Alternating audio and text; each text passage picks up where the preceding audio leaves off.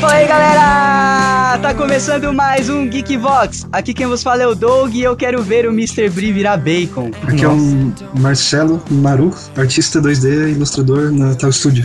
Eu sou o Lucas, bom dia, seus lindos. E eu sou da Tal Studio também. Meu nome é Rogério Félix, sou coordenador de ensino da Escola Saga Desenvolvimento de Jogos Eletrônicos. Mas, por favor, não confunda com o novo Félix aí dessa porcaria dessas novelas, que o filho da mãe de lá é boiola. Fala aí, galera. Aqui é o Guilherme Pisse, ali da muralha, e eu tenho alergia a porco. Nossa, escroto, cara, que escroto. Pior que ele já tinha falado isso, né? É. Tem mesmo. Fala pessoal, aqui é o Fábio Nani e eu sempre sonhei em misturar diversão com trabalho. Pena que a indústria pornô nunca me quis. que filho da puta. Fala galera, aqui é o Rodrigo Maroto e eu estou comendo bacon nesse momento, queira tal estúdio ou não. e é isso aí, geeks. Estamos aqui reunidos com o pessoal da Tal Studio, que faz joguinhos independentes. joguinhos indígenas, que são os jogos indie. Muito bom, e com o Rogério da Saga Corporation. E vamos falar sobre jogos independentes e tudo que está envolvido, a indústria, como é fazer, dá para ganhar dinheiro fazendo jogos independentes no Brasil? Olha aí, tudo isso será respondido logo depois do feedback.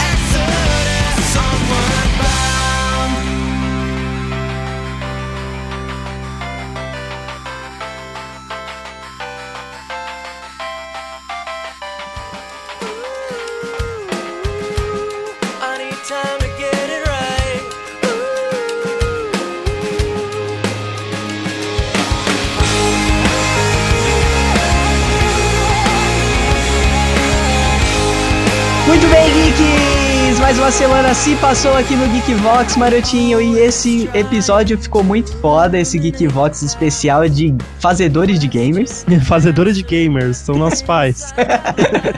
muito bom, os gamísticos, e a gente tem dois recados antes de entrar nos e-mails, que é, primeiramente, você tem que ajudar a galera da Tal Studio a colocar o Mr. Brick, que é o jogo deles que faz parte desse programa inteiramente, que está na loja da Steam e precisa da ajuda de todos os geeks para conseguir entrar de vez na loja e o mundo inteiro conhecer o Mr. Bree. É isso aí, gente. Ajudem. O Mr. Bree está no Greenlight, que é como se fosse uma, uma seletiva para entrar no Steam. E você só precisa ter uma conta Steam e dar um votinho para eles. Não, não estamos cobrando nada em reais. Não custa nada, é só ir lá e ajudar os caras. É isso aí.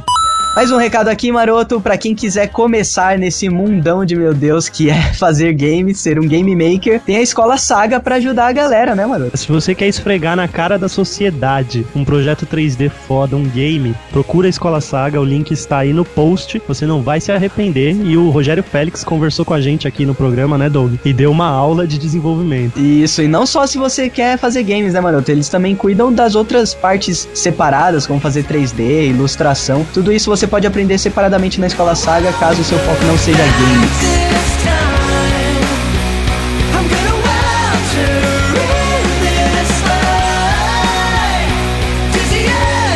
Olá galera do Geekvox, este é o segundo e-mail que lhes envio. Me chamo Raoni e sou estudante de filosofia. Gostaria de mais uma vez parabenizá-los pelos informativos e divertidíssimos podcasts. Fiquei um tempo sem ouvi-los, mas agora estou recuperando o tempo perdido em minhas madrugadas de ociosidades. Continue com o ótimo trabalho e até breve. Ele manda um PS enorme. Gostaria apenas de fazer uma correção sobre algo que foi dito no podcast 59 sobre Bioshock. Platão, na verdade, foi autor de seus diálogos. Quem de fato não escreveu foi Sócrates, seu mestre, que tinha o hábito de andar pela cidade interrogando os transeuntes e jamais preocupou em escrever seu pensamento. E se os textos platônicos são escritos na forma de diálogos, isso se deve à retórica propriamente platônica, pautada numa dialética de alteridade. Daí a necessidade de uma série de personagens discutindo entre si. Olha aí, Maroto, no, no programa de Bioshock a gente falou que quem. O Platão que saía falando a torta direita e não escrevia porra nenhuma, mas ele escrevia. Pô, é isso aí, valeu pela correção, Raoni. Muito bom, agregou e continua acompanhando a gente.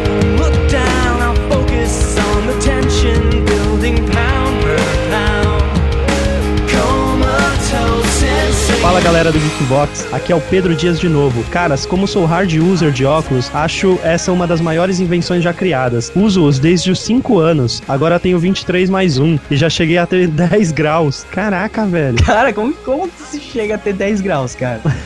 Hoje Como- são apenas quatro. Ele deve ter feito cirurgia, não é possível. Com certeza. Nasci no fim dos anos 80 e vivi minha infância nos 90, ou seja, também já usei muito papel higiênico primavera cor-de-rosa.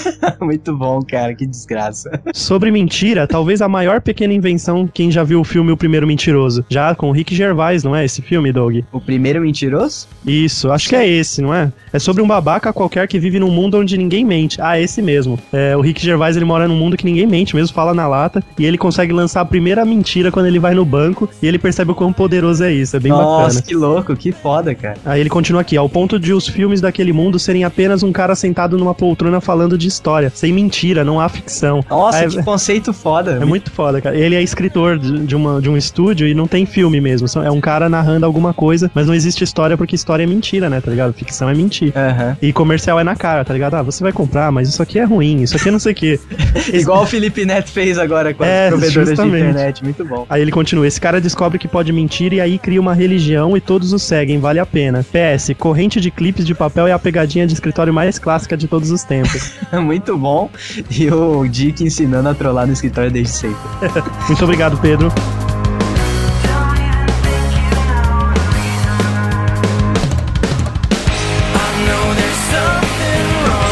O próximo e-mail aqui é do André Wallace Marques Ferreira. Olá, galera do Geekvox. Sobre a última leitura de e-mails, devo dizer que o único problema na intimação que vocês me fizeram é que não tenho amigos. Olha aí. Olha aí. André Wallace Marques Ferreira, ou sem amigos, tá bom. Sendo assim, impossível indicar para alguém. Baseado nessas estatísticas sociais nulas, decidi abordar alguém na rua para recomendá-lo o GV. Um cara que estava filmando um lugar movimentado aqui de Brasília, sabe-se lá por quê. Qual foi a surpresa do indivíduo ao ser abordado por mim quando minha primeira pergunta foi: Ah, essa câmera aí, você trabalha pra algum canal de TV? Ou coisa do tipo? Tenho um fetiche por câmeras e não consegui me conter. O sujeito ficou super desconfortável, esperou alguns segundos e disse: Sim, pro Tribunal de Justiça. O cara estava tão desconfortável que me deixou também. Meu bom senso apitou e eu simplesmente voltei a ligar o interruptor de ignorância pública e continuei caminho ao meu rumo. Caraca, que maluquice, cara. É sério mesmo, você não tem ninguém pra indicar o Geekvox, nem um familiar, nada. E teve que abordar alguém na rua e fez essa presepada. Não, e olha a continuação da história. Já dentro do busão eu caí a ficha. Por que o Tribunal de Justiça iria contratar um câmera amador? Era óbvio, o cara pensou que eu ia assaltar ele. Acredite, eu tenho uma cara de bandido que dá medo até de mim. Nossa, maluco, cara. Na cabeça dele, devia estar achando que tinha me intimado por falar pra quem era o serviço. Se eu assaltar o cara que tá trabalhando pros chefões, acho que vai ser zica. Moral, não tenho amigos. E baseado na experiência de hoje, provavelmente nem conseguirei fazer. Então decidi deixar meu alter ego mandar recado pra vocês também. Espero que gostem dele. Cara, você é maluco, André. Você tem que parar com essa porra. Ai, cara, e quanto ao podcast, ele fala que foi legal. Muito Muito bom. muito bom, continue tentando que uma hora você faz um amigos. Então a gente tem que fazer um chamado aqui pro pessoal de Brasília, né, Maroto? Se você é um ouvinte do Geekvox, você tem que achar o André Wallace e, e fazer amizade com ele, cara. Por que não? Com certeza. E tem o grupo dos Geekboxes. Ele pode entrar lá, eu tenho certeza que ele vai encontrar alguma amizade, pô. É, muito bom. A gente vai colocar então no post mais uma vez o link pro grupo no Facebook dos Geekvox. Se você não achar amigo lá, cara, não tem mais onde achar. Então, vamos pro próximo e-mail.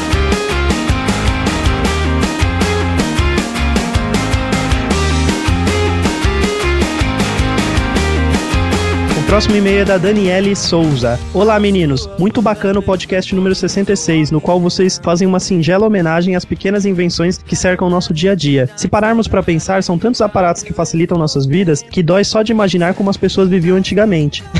Na- viviam na merda e não sabiam, né? Falta de parâmetro é foda. Os óculos realmente foi a sacada master. Nunca tinha me questionado como descobriram que as pessoas tinham problemas de visão. E achei bastante interessante essa colocação de vocês. E para se chegar à confecção dos óculos, imagina a quantidade de informação, conhecimento e tecnologia que deveriam ter naquela época. Nossa, sofrido, sofrido. Mas como sou bibliotecária, acho que uma importante invenção, para alguns pequenas e para outros grandes, foi o papel, suporte que perdura até hoje. Um dia, talvez o mundo digital consiga substituir o papel como suporte de escrita, mas jamais vai apagar a importância que este teve para o registro da história da humanidade. Ah, a gente não considera papel uma pequena invenção, não. Por isso que nem entrou no É, programa, né? Ela é mano? tão grande que, meu, Vai foi pro próximo Geekvox. grandes invenções que mudaram a humanidade. Exato.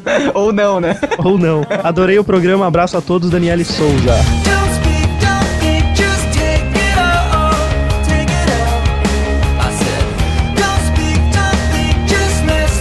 Próximo e-mail aqui é do Well. Well. Fala galera do Geekbox, aqui é o Everton, entre aspas, Well. É, será que é o, é o apelido dele? É, Well. well, Will. Will. Everton Will. É isso? O que, que tá acontecendo, Doug? Na primeira eu deixei passar, mas você continuou. Muito louco, Will com dois L's no final. O mais novo ouvinte, fã e nerd geek do excelente podcast Geekvox. Tenho 28, sou do interior de SP e conheci vocês através de indicação do Telecast. Olha aí, mais um abraço pra galera do Telecast e pro Thiago Miro, que é o cara lá do Telecast. Desde o primeiro que eu vi, pirei no trabalho de vocês. Tem uma ótima interação e abordam diversos assuntos com muito bom humor. Gostei muito dos programas e si e adorei essa nova série de personagens Zika.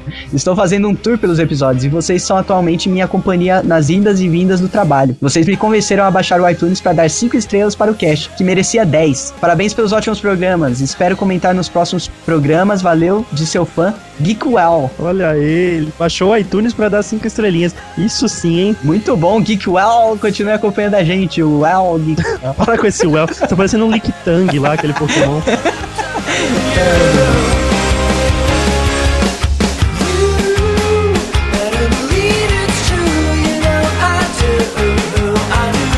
Fala Geek, sou Luiz Eduardo Carvalho, estudante, 16 anos, pós-neymariano e preocupado com a próxima geração de consoles. Olha aí. Geeks, estou enviando esse e-mail não apenas para dar meu feedback, mas também para fazer um apelo pela grande mídia geek para fazer esse movimento anti-taxa de jogos usados, necessária pelo menos no novo Xbox, ah, o Xbox One, né? Para que talvez não retirem a taxa, mas disponibilizem ela por um preço menor no ato da compra dos novos jo- dos jogos. Como não sou um geek milionaire, ele não jogou Monopoly e ganhou tudo.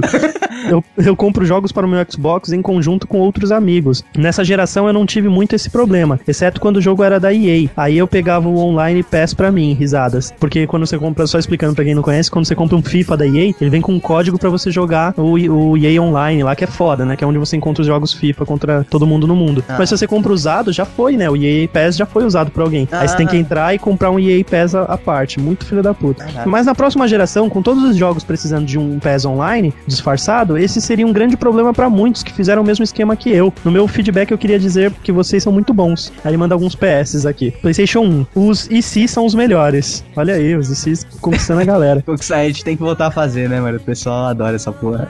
PlayStation 2. Xbox 360 mais maior, eh, desculpa, maior do que PlayStation 3. Pô, aí eu já concordo. E o Play 3 é o que o PS2 é uma, po- é uma polêmica. Muito bom, e cara, realmente eu ouvi falar até, Maroto, que essa taxa pra jogos usados do novo Xbox teria o preço quase que de um jogo de um jogo novo, cara. Então, realmente vai ferrar muita galera que gosta de fazer esses esquemas, como o Luiz Eduardo, de comprar jogos em parceria com amigos tal, e, e, e trocando, né? Trocando figurinha, que é uma coisa legal dos videogames. E a Microsoft tá conseguindo, querendo acabar com isso, né, cara? Que maluquice. É, vamos, vamos esperar sair detalhes mais, mais concretos e a gente monta aí uma rebelião. A gente queima uns colchões aí na web, pode deixar, Luiz Eduardo. Continue acompanhando a gente e divulgue para os amigos.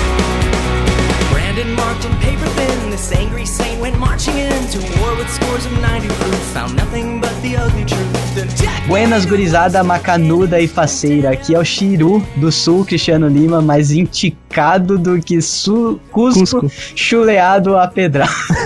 Mano, um dia eu vou saber o que quer dizer tudo isso. que maluco, cara. Bom, para começar, o programa foi muito bom, mas em alguns momentos vocês me enervaram as palancas. Principalmente quando o Dick fala, barra caga regra, sobre o invento dos, al dos algarismos indo-arábicos. Beleza, até posso concordar com o fato deles não serem uma linguagem propriamente dita. Mas quando dizem que é besteira colocar matemática como universal, isso dá um nó nas tripas do Galdério aqui. Ah, a gente não colocou como se não fosse universal, cara. A gente colocou, na verdade, que pros extraterrestres, os símbolos que a gente usa não faz sentido. Mas ele explica aqui que poderia fazer sentido sim. A maneira como representamos os números não dignifica como a matemática funciona. Um exemplo que posso dar aqui é o sistema de numeração maia, ele manda o link aqui, que também tem uma base posicional, como no indo-arábico, mas menos rebuscado e ainda assim mais palatável a um leigo. Então o que quer dizer é que, sim, é possível fazer uma comunicação matemática com alguém que não conhece o sistema, afinal 1 mais 1 é igual a 2 para um maia, seria bolinha mais bolinha igual a duas bolinhas. E como podem ver, a matemática não seria diferente por causa de como representamos ela. É, a, há controvérsias, né? Porque se chega aqui um monte de símbolo alienígena, às vezes é uma conta matemática, a gente não entende nada. É isso que, que a gente quis dizer no programa, né, mano? É, eu acho que como língua pra comunicação, pra escrever num disco e mandar numa uma Voyager da vida, acho que É meio maluquice. Pode acontecer que caia numa civilização muito inteligente que, sei lá, de algum jeito decifre o código, né? Mas se você não manda uma pedra de roseta junto, né, cara? Fica meio difícil, mas pode acontecer ou não, né, Cristiano? E o Cristiano manda dois Playstations aqui. Pelos meus conhecimentos do passado na região da Campanha, região de fronteira com o Uruguai, o pessoal usava sabugo de milho ao invés do bom primavera. E isso numa patente como o Maroto adora. olha aí. Play 2, o MacGyver era foda. E muitas das coisas que ele fazia tinham o respaldo de físicos, entre aspas. Mas claro que algumas eram galhofas. Até pode-se citar um episódio especial dos Mythbusters. Os resultados são esses. E ele manda o link aqui. Muito Porra. bom, valeu, Cristiano. Continua acompanhando a gente e buscando as nossas cagadas de regra que fazem parte. É isso aí.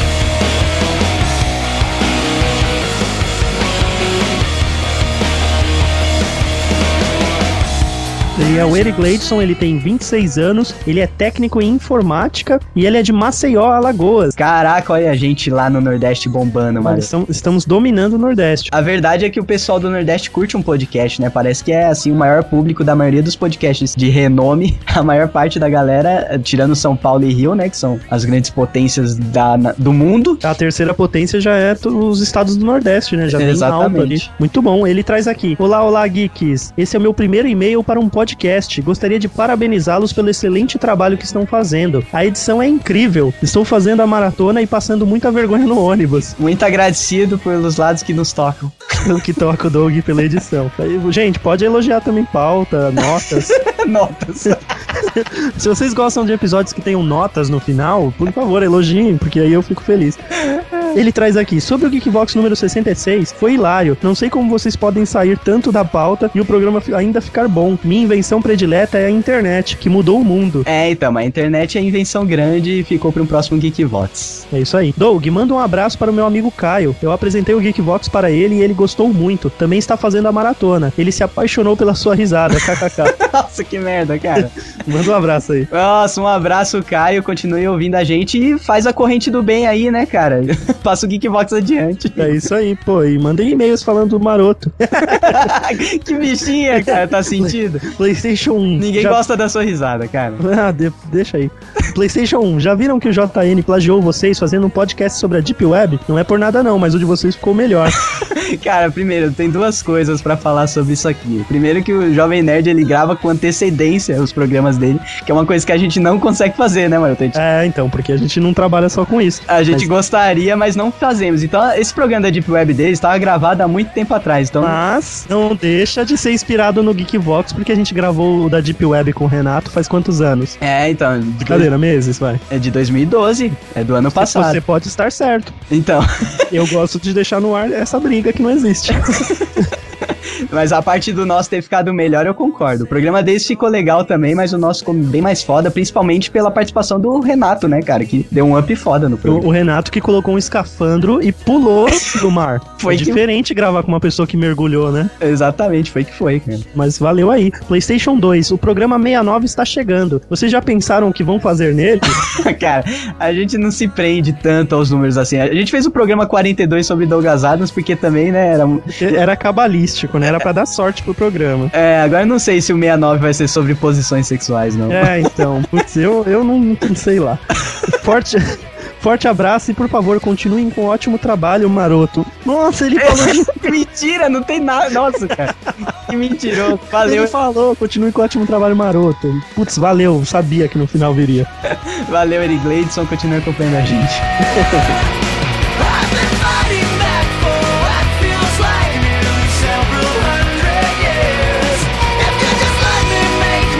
próximo e-mail aqui é do maluco Marconi Avelino e ficou muito grande. A gente vai ler só duas partes do e-mail dele. A primeira é o Poesia, a né? poesia que ele sempre gosta de mandar pra gente. E depois a gente vai contar uma história que ele ouviu da mãe dele que a gente achou muito engraçado. Então vamos lá. Marconi Avelino.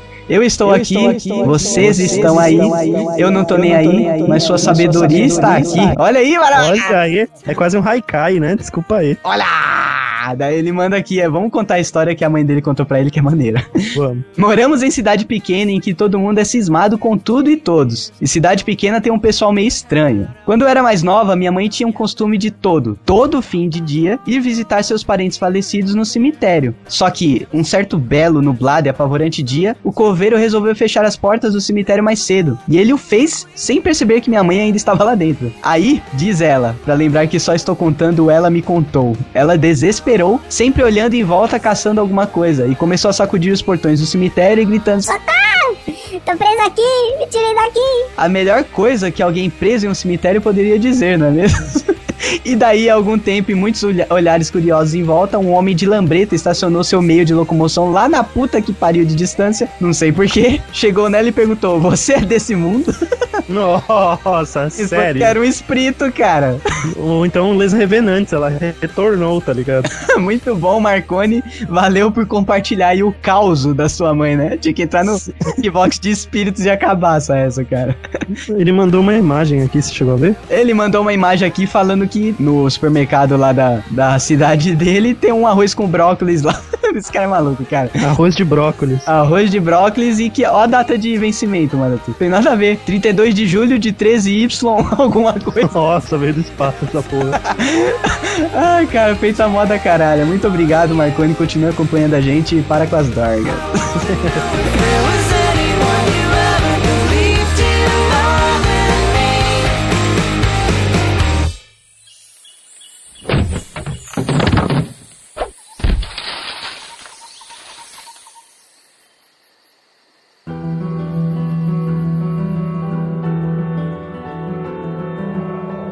Primeiramente, vamos fazer uma introdução melhor aí de quem que é esse pessoal que fez o joguinho do Mr. Bree e qual foi a participação de vocês no joguinho do Mr. Bree e depois entra o Rogério falando da, o que que ele faz na escola Saga. Então, eu sou o Lucas e eu atuo como level designer e também no design e na produção do jogo. Uma das partes que mais me chamou a atenção no joguinho do Mr. Bree foi o level design, mas a gente vai falar isso mais pra frente.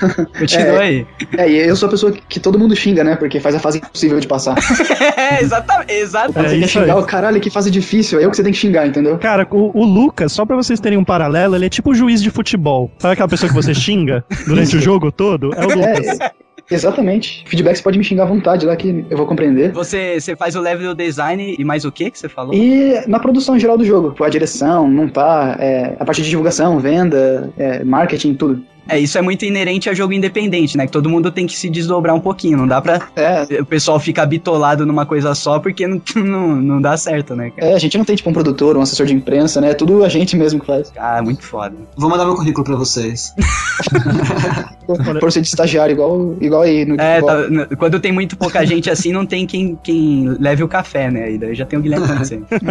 Vai que ele tem alergia a café, não contrata não. E você, Marcelo, o que, que você faz e o que, que você contribuiu pra produção do Mr. Bree? Na verdade, eu e o Gabriel somos artistas, né? Somos na equipe dois artistas. E pro Mr. Bree, eu contribuí com a parte mais técnica dos assets gráficos. É, tile set, alguns sprite sheets. Então, é, é muito difícil você separar no jogo o que, que foi eu e o que, que foi o Gabriel que fez. O jogo ele tá bem composto, assim, comigo e com o Gabriel, mas eu sou um dos, dos artistas, né? E a minha contribuição, além da- do trabalho de arte, é junto com o Lucas lá, e junto com todo mundo da equipe, na verdade, né? É, nos nossos brainstorms diários e nas nossas discussões diárias sobre as soluções que a gente tenta trazer pro jogo a cada impasse que a gente chega no desenvolvimento. Ah, legal. Então você trabalha em conjunto com mais um cara de arte e você, junto com esse cara, foram responsáveis por toda a concepção artística. Exatamente, exatamente. Muito bom, cara. E tem mais uma pessoa também na, na equipe da Tal. São cinco, cinco ou quatro pessoas, não é? São Cinco. cinco. E quem seriam É, as outras pessoas? Então, tem, tem o Gregório, que é o programador,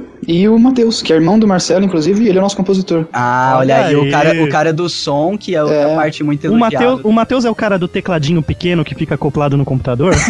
É exatamente esse. Puta, eu acho muito louco esse tecladinho mini.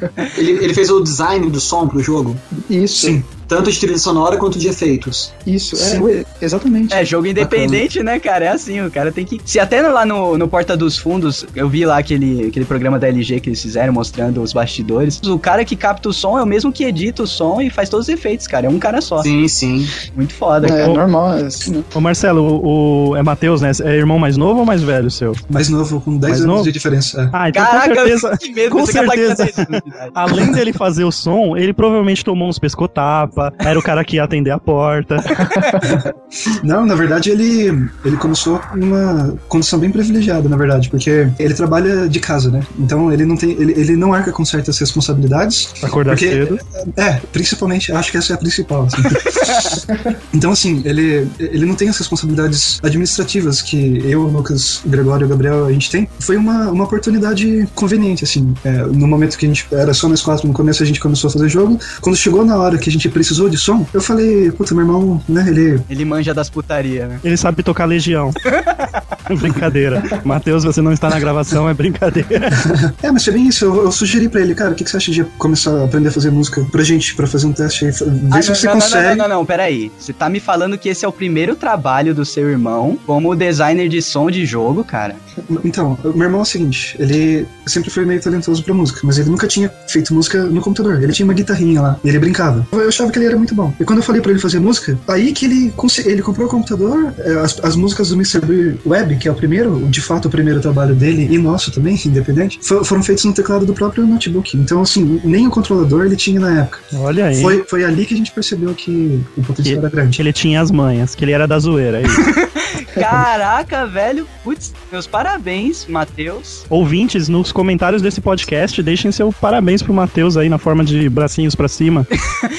Sensa... Não, é sensacional, cara, porque a imersão que o jogo tem é muito por causa do cenário e por causa da música. Olha aí, me- meus parabéns, Matheus. Você devia estar aqui com a gente, cara, pra gente bater palma pra você, mano. Então fica um score de palmas aí na edição e bo- bora pra frente. Rogério, você que é o cara dos games na escola Saga, é isso? É, na verdade, há oito anos atrás eu escrevi o curso Play Game e a gente estava tava cansado de tentar estudar em alguma coisa, alguma coisa séria, levada a sério, para desenvolver jogos eletrônicos. E aí é, falei assim: bom, vou ter que escrever alguma coisa. Só que ninguém acreditava, há mais ou menos uns oito anos atrás, que jogos eletrônicos eram um futuro a ser estudado. Aí só tinha uma saída. Eu fiz mais um mestrado, defendi a ideia como dissertação de mestrado e falei: bom, tenho agora um fundamento para poder formar pessoas desenvolvendo jogos eletrônicos. E aí começou um dos cursos de jogos eletrônicos da saga, do qual eu sou coordenador e faço parte aí da, de, de grande parte da- das apostilas escritas. Você abriu os olhos pro mercado, então você é um dos responsáveis. É precursor, então, né? É, exatamente. Tenho 43 anos, gosto de jogar desde os 7, estava cansado de ouvir as pessoas falarem que videogame não leva pra lugar nenhum, e eu querer estudar em algum lugar e as pessoas falam, ah, se quiser tem que ser lá fora, aqui dentro ninguém valoriza e não tem. Falei, bacana, então vou juntar 10 retardados e a gente estuda só a gente. Aí foi 10, mais 10, mais 10, e a gente tá passando aí. Hoje vocês estão ricos, esbanjando. Lembrando que eu sou o dono da parada. Eu faço parte da faxina. Nossa, cara, mas show de bola. Então é um dos percussores aí. E hoje o, o, o mercado brasileiro tá se aquecendo, né? Não dá pra dizer que tá aquecidíssimo, mas é um mercado muito promissor. Tanto que tem vários game designers que estão indo pra fora, mas tem muita gente também percebendo que dá pra se manter aqui, né? A gente vai falar disso mais pra frente. Mas show de bola, cara. Os parabéns aí pela iniciativa, então, né? Deixa eu tirar a dúvida, Rogério. Você, você é formado em, em quê? Em várias coisas, óbvio, mas. É, eu tenho uma, é assim, né? É que se você perguntar pro pessoal do, do estúdio, eles vão falar muito assim: vocês conhecem o quê? Eles falam assim: tudo que for preciso pra terminar o jogo. é dessa forma que a gente vive, entendeu? Ou se de repente precisar aprender a fazer micro-ondas pra poder terminar uma fase, os caras vão ter que aprender a fazer. Olha aí, show. Mas a minha base, é, eu tenho, eu tenho uma informação de ciência de computação, de banco de. Como eu gosto de programação, tenho uma linha de banco de dados na linha de Oracle, é, de formação de faculdade semiótica e cognitivo, e também a parte de fundamentação de ah, gestões de pessoas. É, é- é você começar a estudar o que te faz ajudar a desenvolver. Se você vai trabalhar em equipe, tem que saber trabalhar com as pessoas, então tem que saber como as pessoas agem para que você possa tirar o melhor proveito de cada um sem que ele se sinta um escravo. Então, é, se você vai falar de programação com um programador, não adianta você chegar e passar, como eu gosto de programação, né? E o programador pode ser ver que foi o último a ser lembrado do grupo do estúdio aí. É, é, é, a gente sempre é assim, né? A gente fica trancado num quartinho, os caras passam por baixo da porta a folha do livro. E aí a gente, outro dia, tem que passar o pendrive, né? Os caras não querem saber se tem banheiro ou comida, né? Você aprende a falar com pessoas pra gerir uma equipe, né? E e aprende a mexer com programação pro pessoal te chamar de maluco, né? É, não, porque na verdade, assim, tirando as brincadeiras, o que acontece é quando você cria um jogo, você está criando um jogo para um público-alvo. Você tem que entender quem é esse público-alvo. E aí, mais uma vez, tem que aprender a lidar com pessoas. Entra inclusive marketing, publicidade, a porra toda, né, cara? É, não, mas mais do que isso, quando você desenvolve um jogo, às vezes a gente desenvolve um jogo pra gente. Aham. Né? E esquece que tem que desenvolver jogo pra milhões de pessoas. Então você acaba desenvolvendo muito no eu, eu, eu, sem entender um pouco pra quem você está desenvolvendo. Então, o que esse público que você está desenvolvendo gosta de fazer o quê? De que tipo de desafio? De que tipo de, de arte mesmo? Cara, você pega o jogo do, do pessoal aí, cara, aqui, a paleta de cores de cada cenário é coisa pra ser estudado, não é, pra É, ser foda. vista. É. Não é só você olhar e falar assim, ah, que jogo bonito. Não, não é jogo bonito. É você pegar a paleta de cores e falar assim, cara, qual foi a combinação que você colocou aqui que ficou show desse jeito? Qual é a linha que você. Como você chegou nessa tonalidade? Qual era a ideia que você fez isso? Porque às vezes o cara fala assim, ah, é um jogo de plataforma, ah, é antiquado, é passar, ah, não tem graça nenhuma, é tudo a mesma coisa. Tá bom, joga isso aqui então e fala assim, é. As competências envolvidas no desenvolvimento de um game, né, cara? Que muita gente pensa, ah, eu vou aprender a fazer jogo. O pessoal não sabe que tem gente que tem que escrever, tem gente que tem que desenhar, tem gente que tem que programar, ou seja, é muito, são várias competências e não necessariamente você tem que ser um videogameiro pra trabalhar no- num projeto de um game, né? Posso dar uma pergunta pro pessoal que desenvolveu o jogo aí rapidinho? Fala. É, qual o botão que pula aqui? Então, Tá ele só jogando pula, agora? Ele só pula mais pra frente, cara, quando É, você você pega o poderzinho. Você vai ganhando os Você não vai skills, né? Na verdade, você, Ah. você se lembra como pula, na verdade. Tem, Eu acho que, é, que o- uma coisa interessante que o Rogério tá falando dessa, dessa multiformação, né, pra, pra que ele consiga desenvolver, aí até ia perguntar isso pra ele. É, Rogério, você foi buscando essas formações justamente porque você queria trabalhar com jogos, né? É, então assim, na, na verdade, é, eu tive que buscar porque eu tinha que escrever um produto que atendesse a, a uma gama de profissionais. Então eu tinha que, antes de escrever alguma coisa, porque é muito fácil você comprar um livro, escrever alguma coisa e falar que está ensinando.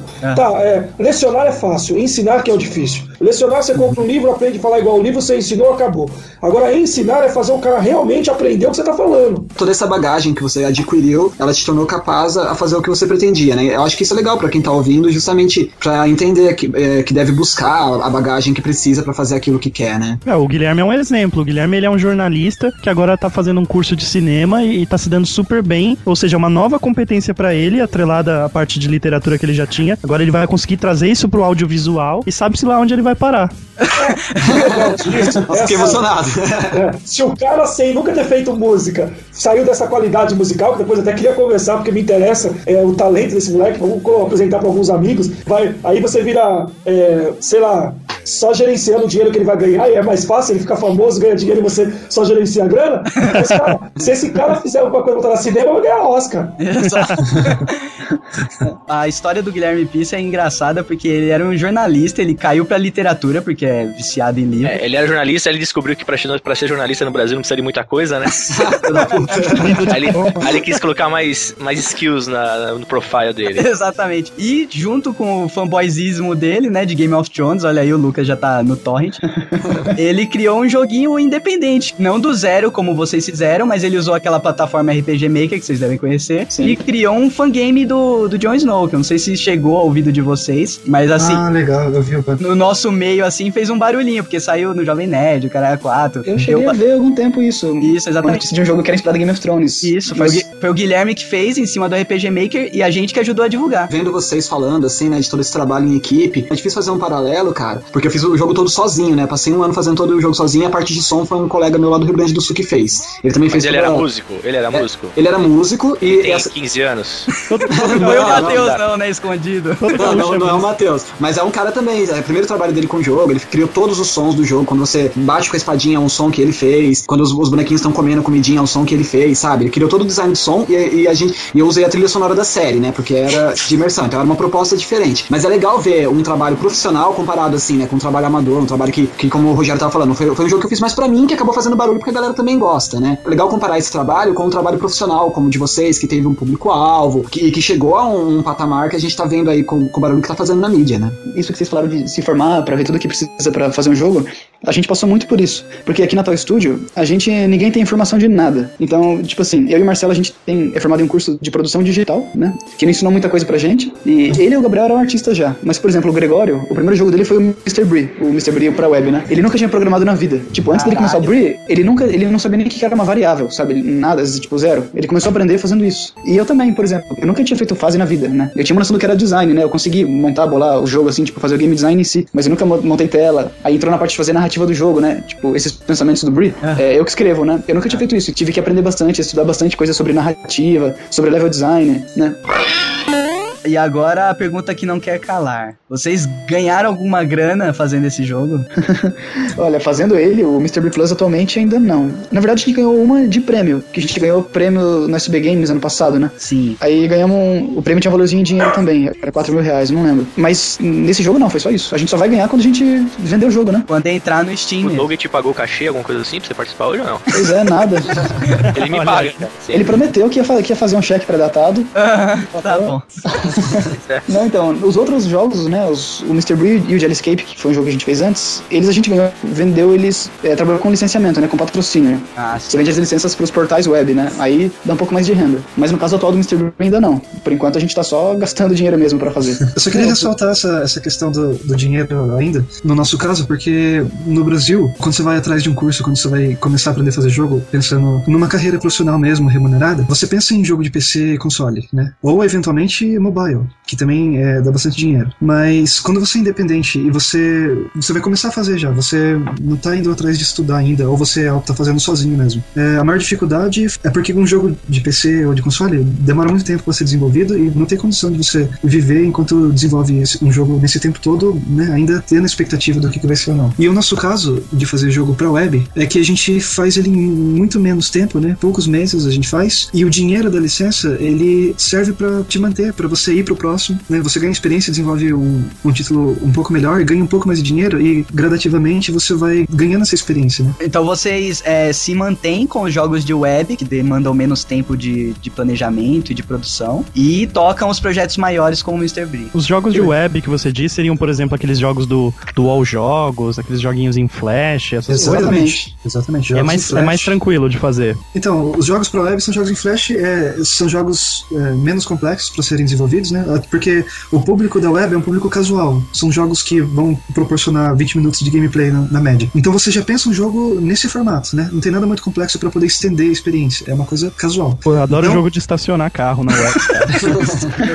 É muito da Jogo hora. de sinuca. O, pro- o foda é isso, né? Porque jogo de web, é, realmente, é só pra entreter. Você pode ali pegar um template ali de um esqueminha de sinuca, você já tem um jogo, né? Faz um esquema de especial, sei lá, dá uma incrementada e lança como um jogo. Então, Exatamente. Então- E existe esse, esse mercado, né? Para você ter esse relacionamento do desenvolvedor com o patrocinador, né? Tem os patrocinadores e os desenvolvedores. Existe um fórum onde existe esse intermédio, você ganha um dinheirinho com isso. E, na verdade, a gente, a gente não se mantém mais com jogos de web. A gente começou com jogos de web, por ser fácil, foi o que a gente aprendeu, né? Foi o que a gente sabia fazer na época. E isso permitiu que a gente chegasse até agora, né? Não que a gente ainda. A, a gente sempre sonhou em fazer jogo para PC e console. A gente veio desse degrau, mas a gente não tá atualmente desenvolvendo para web. Mas isso é, é muito importante as pessoas saberem, porque é, de repente, se a gente tivesse começado direto para PC, a gente talvez tivesse fracassado no meio do caminho por é, falta de. exatamente. Agora uma coisa, o expertise que mo- demonstra no jogo de vocês, cara, eu não tenho dúvida nenhuma que às vezes ah,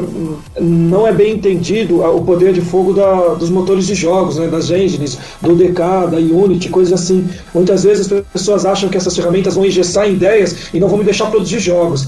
É, com esse expertise de jogo, que dá para deixar claro, até do level design, parabéns, porque permite que eu possa limpar minha mão que está suando, que eu consigo parar o personagem em algum lugar, dá para refletir, olhar o cenário e voltar a jogar. São coisas que as pessoas esquecem às vezes de fazer o jogo, sai fazendo o jogo onde não te dá um determinado momento de você parar. E isso é só para quem jogou muito, porque isso é de Atari, isso é lá de trás, quando você tinha que parar para pensar o que você vai fazer, pra você morrer é game over, velho. Se morrer, Né? volta do meio, do começo da tela, se não tem a cara. porra do checkpoint lá no Sim, meio. o jogo tem 30 fases. Você tá na 29 fase, você morreu, volta pro primeira. Isso é game over. Então, é, querendo ou não, você ter esse espaço que às vezes pra ninguém, às vezes o cara nem percebe, o cara parou um pouquinho aqui, peraí, peraí, deixa eu pensar o que eu tenho que fazer. Tem que pular onde pra fazer aquilo. Porque senão fica apenas uma tela que você tem que decorar ou descobrir como que faz, você não tem aquele momento de desafio. Então, tem muita coisa que você vai jogando e vai sentindo, não parece a primeira vez, não parece o primeiro jogo de vocês, Isso, de isso é grande verdade. escala, Isso é é extremamente poderoso visualmente, tem uma inteligência na jogabilidade, tem uma, uma, uma- uma, veia de programação que não é tão simples, mas ah, deve com certeza deve ter usado um monte de macete na- nas combinações de classe. Mas se pegarem uma ferramenta como o Unity, como o DK, eu te garanto que com o expertise que vocês têm, vocês começam a produzir jogos no máximo em 30 dias, para pai e para PC. E se precisar do expertise, a gente marca um almoço aqui em São Paulo e eu tô pronto para ajudar. Eita, olha aí. Olha aí. Caraca, se, se sair, se sair coisa disso, cara, eu quero o meu nome lá no final dos créditos. lá no final de créditos em Arial 5, mas eu quero, cara. Ninguém vai. Eu, Mediador, né? Mediador. mediador, Não, cara, tem uma diferença. Os caras, fazedor de ponte. Quando o cara aprende na raça, quando o cara aprende a nadar porque a água tá batendo no pescoço, às vezes a gente não percebe o quanto já aprendeu. O Rogério falou muito do level design, e essa coisa de você parar pra pensar, ô, Rogério, é uma coisa que esse jogo ele, ele te força a fazer isso. Você não evolui nesse jogo se você não fazer isso. Porque tem partes ali que você passa e você tem que parar pra respirar, cara, que você tá, você tá com o cérebro a mil, que você conseguiu passar de uma parte difícil. E daí, quando você para pra respirar, tem o som que é foda pra você ficar é, ouvindo, e tem o cenário, e também tem as armadilhas funcionando no timing delas, que você tem que pegar o timing delas pra conseguir seguir em frente. Então, você não evolui no jogo se você não tiver esse, essa expertise de você parar e pensar o jogo, que é uma coisa que só os gamers antigos têm, né? Hoje em dia você dá o controle na mão de um moleque, ele vai sair correndo, atirando em todo mundo, pulando que nem um maluco, e se não conseguir fazer o que quer, vai desligar a porra do console ou vai trocar de jogo, entendeu? Sim, e assim, às vezes as pessoas perguntam assim, como que escolhe um jogo bom ou não? Cara, pra mim a mão começou a suar, eu respeito o jogo. Boa. Na boa, esse lan- a mão começou a suar, pode parar que eu respeito o jogo. Se ele é bom ou não, eu não sei, mas que eu respeito o jogo, eu respeito.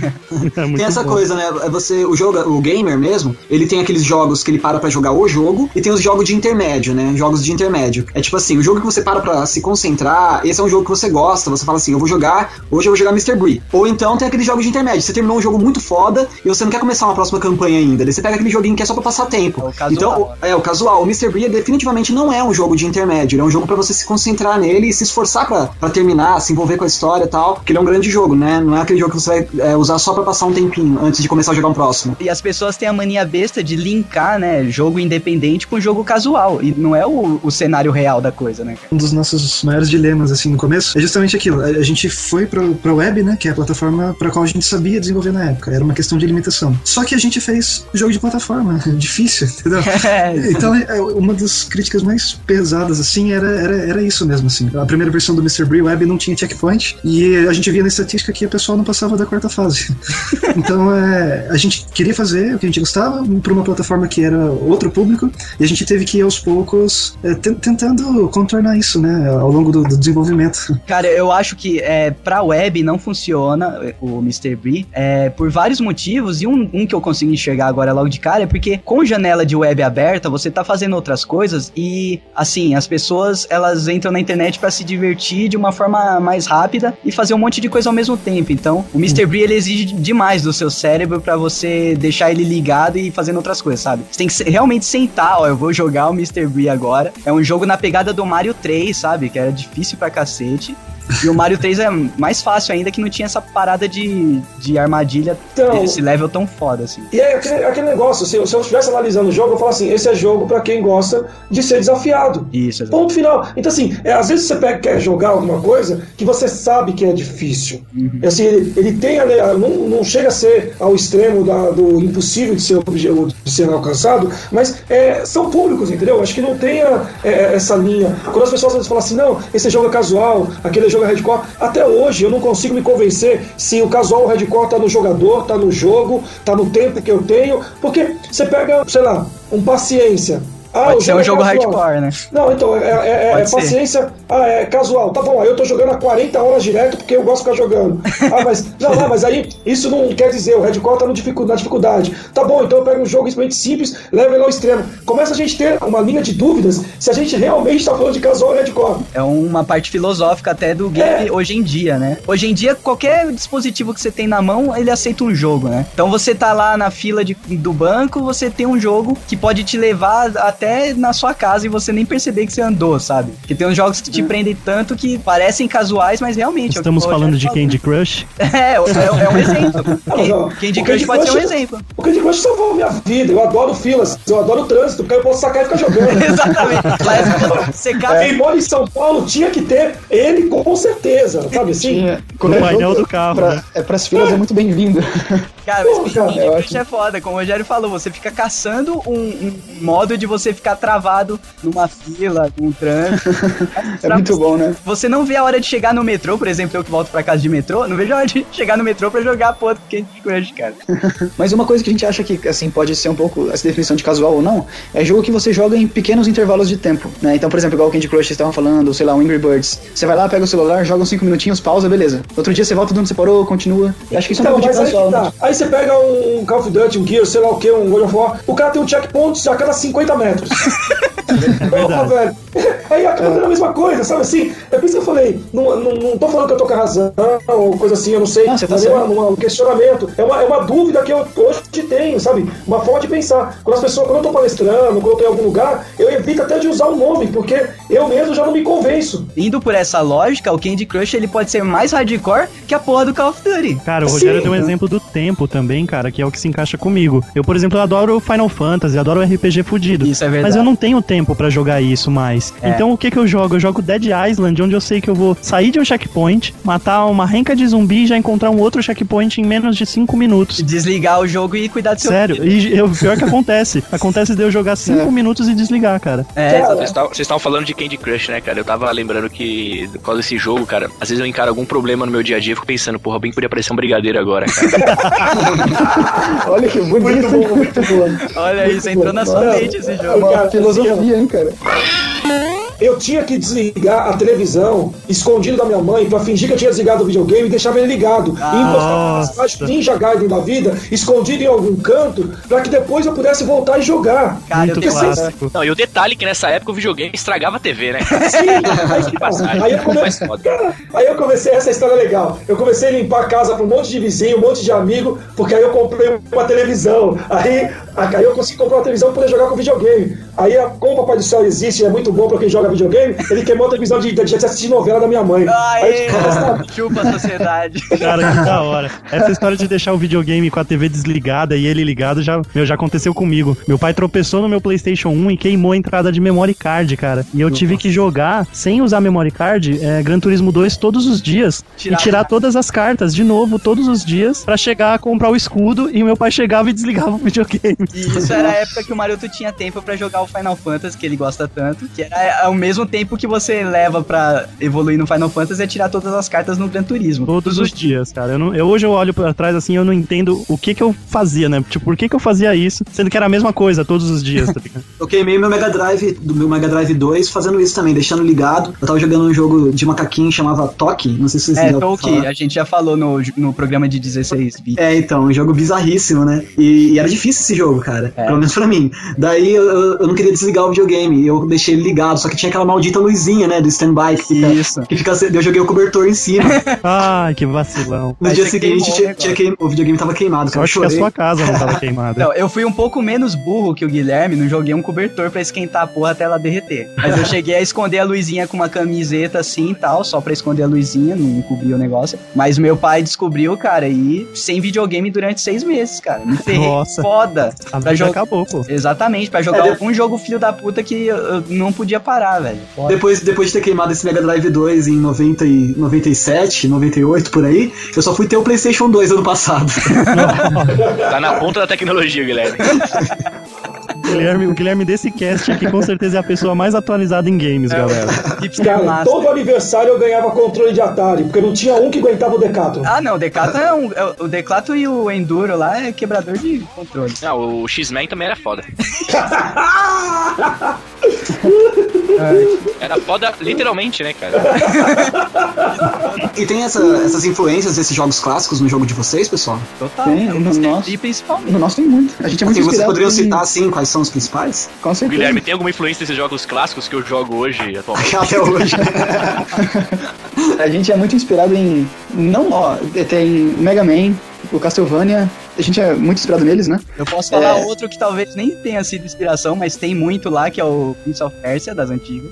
Nossa, então, já falaram que parece. Não, Eu, é já, inspirado. eu, eu joguei só um musical. pouco, eu joguei só um pouco aqui, já vi mais um, hein? Shinobi. gente- Nossa, o Caramba. Shinobi era ótimo. É, clima a- musical a- me- as, as setinhas vinham, tem que abaixar toda hora aqui, ó. a O clima vai- musical me lembrou. O clima musical me lembrou aquelas, aquelas fases mais sombrias do Donkey Kong, sabe? Ah, sim, muito bem. Então, acaba tendo muita referência, porque é, é a nossa infância, né? Assim, a gente jogou muitos desses jogos, né? Então acaba, acaba passando, mesmo sem, mesmo in- inconscientemente. E conscientemente, mesmo se vocês colocarem no papel, no, plane, no planejamento, acaba, acaba tan- estando lá, né? É, tipo, a gente adora a dificuldade dele, é bem Super Meat Boy, assim, estilo de plataforma, né? As animações dele é muito baseado em Mega Man. Assim, essa coisa de lembrar movimentos veio baseado em Castlevania, né? Que você lembra pulo duplo, lembra dash, um monte de coisa assim, sabe? Aham. Então veio muito inspirado em Castlevania, né? De certa Mas- forma, todo jogo de plataforma acaba inspirando, né, Uma cara? pergunta que eu queria fazer pro, pro estúdio: como que a gente pode ajudar pra isso explodir mais o jogo de vocês aí?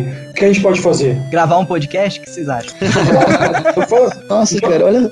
Então, é, na verdade, assim, atualmente o que a gente mais tá fazendo é, são duas coisas. A primeira é a campanha no Greenlight, né, para tentar conseguir aprovação na Steam. E a segunda é a gente tá procurando investimento, né. A gente já tá, bem, passamos essas últimas duas semanas tendo algumas reuniões, né, vendo sobre investimento, algumas possibilidades aí. Assim, basicamente é isso. O que a gente mais tem corrido atrás mesmo é a campanha do Greenlight. O primeiro passo mesmo, eu acho que é o Greenlight, porque o jogo estando lá, cara, primeiro, começa a entrar uma grana pra vocês, e o nome de vocês vai pra tudo quanto é lado, E ele, né, cara? ele vai ser pago, então, no Steam mesmo? Vai, vai ser jogo à venda. Não vai ser free to play nem nada. Inclusive, um dos problemas que a gente teve procurando investimento é esse. É, a gente chegou a conversar com muito investidor e publisher, e eles querem os jogos de hoje em dia, né? Tipo, é social, é monetizado, como é que o cara vai gastar dinheiro dentro do jogo? Ah, as microtransações. É, tem microtransação, vai competir com os amigos, sabe? E, tipo, a gente é focado em mais jogo né, antigo, sabe? Jogo é, modo retail. Você compra o jogo, paga por isso e joga o jogo inteiro, né? Exato. E isso dificulta um pouco o interesse de investidores e de publishers, né? Uma coisa que a gente tem pensado também faz algum, algum tempo assim é crowdfunding, né? A gente tá estudando isso e vendo se é viável lançar o Mr. Brie num crowdfunding, né? Num No Catarse, Catarse, por Sim. É, eu acho que o Rogério, eu achei legal na, na parte que o Rogério falou sobre os kits de desenvolvimento, as engines e tal. Acho que talvez seja uma, uma coisa que dê pra conversar entre vocês, fazer um encontro, que pode ser um terceiro passo aí do Mr. Brie, né? Pelo que você quero falou, conversar esse- com vocês porque eu quero ajudar. cara, muito obrigado. Olha, isso é só, muito bom. olha só o Geekvox, hein, cara? Viabilizando projetos. É,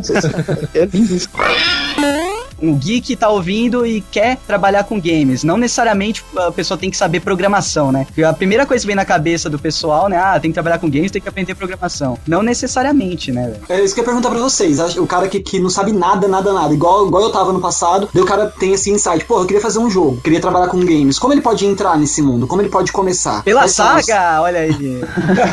Não, Quais pela são, assim, a- a- a- as engines que ele pode, por exemplo, começar a procurar sozinho na internet, e depois resolver se profissionalizar, buscar uma escola? Como é o esquema? Tem várias formas. É. A primeira coisa é que o cara tem que ser um sem vergonha, que tem que ter vergonha na cara de saber que ele tem que estudar. Aí. Tem jeito, é dedicação, velho. É muita pesquisa e muita dedicação. Tem As gente que pessoas pensa que vai ficar jogando ficar- videogame, né? Não, assim, jogar a gente até depois joga muito, mas o cara quer fazer dois cliques e fazer um jogo. Pô, quando a gente fala que eu tava falando do leve da paleta de cores, eu sei a milhão de vezes que esses caras tiveram que fazer beta teste porque combinou, a cor não combina, agora ficou saturado, agora, não- agora não ficou legal, agora ele tá pulando muito baixo, agora tá muito alto. Então tem uma base de teste gigante pra poder testar, pra depois ficar legal. Então, assim, o cara quer começar, a primeira coisa ele tem que saber que ele tem que levar a sério. Depois disso, tem várias formas. Tem algumas escolas, tem universidades, tem, tem a área que ele pode pela internet seguir é, sozinho. O que ele tem que parar é que muita gente tem medo de programação como tem de matemática. E programação é tão divertido quanto, ou até mais, e programação nada mais é do que aprender a pensar. É lógica, basicamente é lógica, né? Então, você aprendeu a pensar, velho, programação é muito legal. E tem várias ferramentas. Uma que a gente trabalha, por exemplo, o DK, eu faço programação através de objetos visuais. Eu pego vários objetos, linko um no outro, acabei de fazer a programação. Olha No- isso.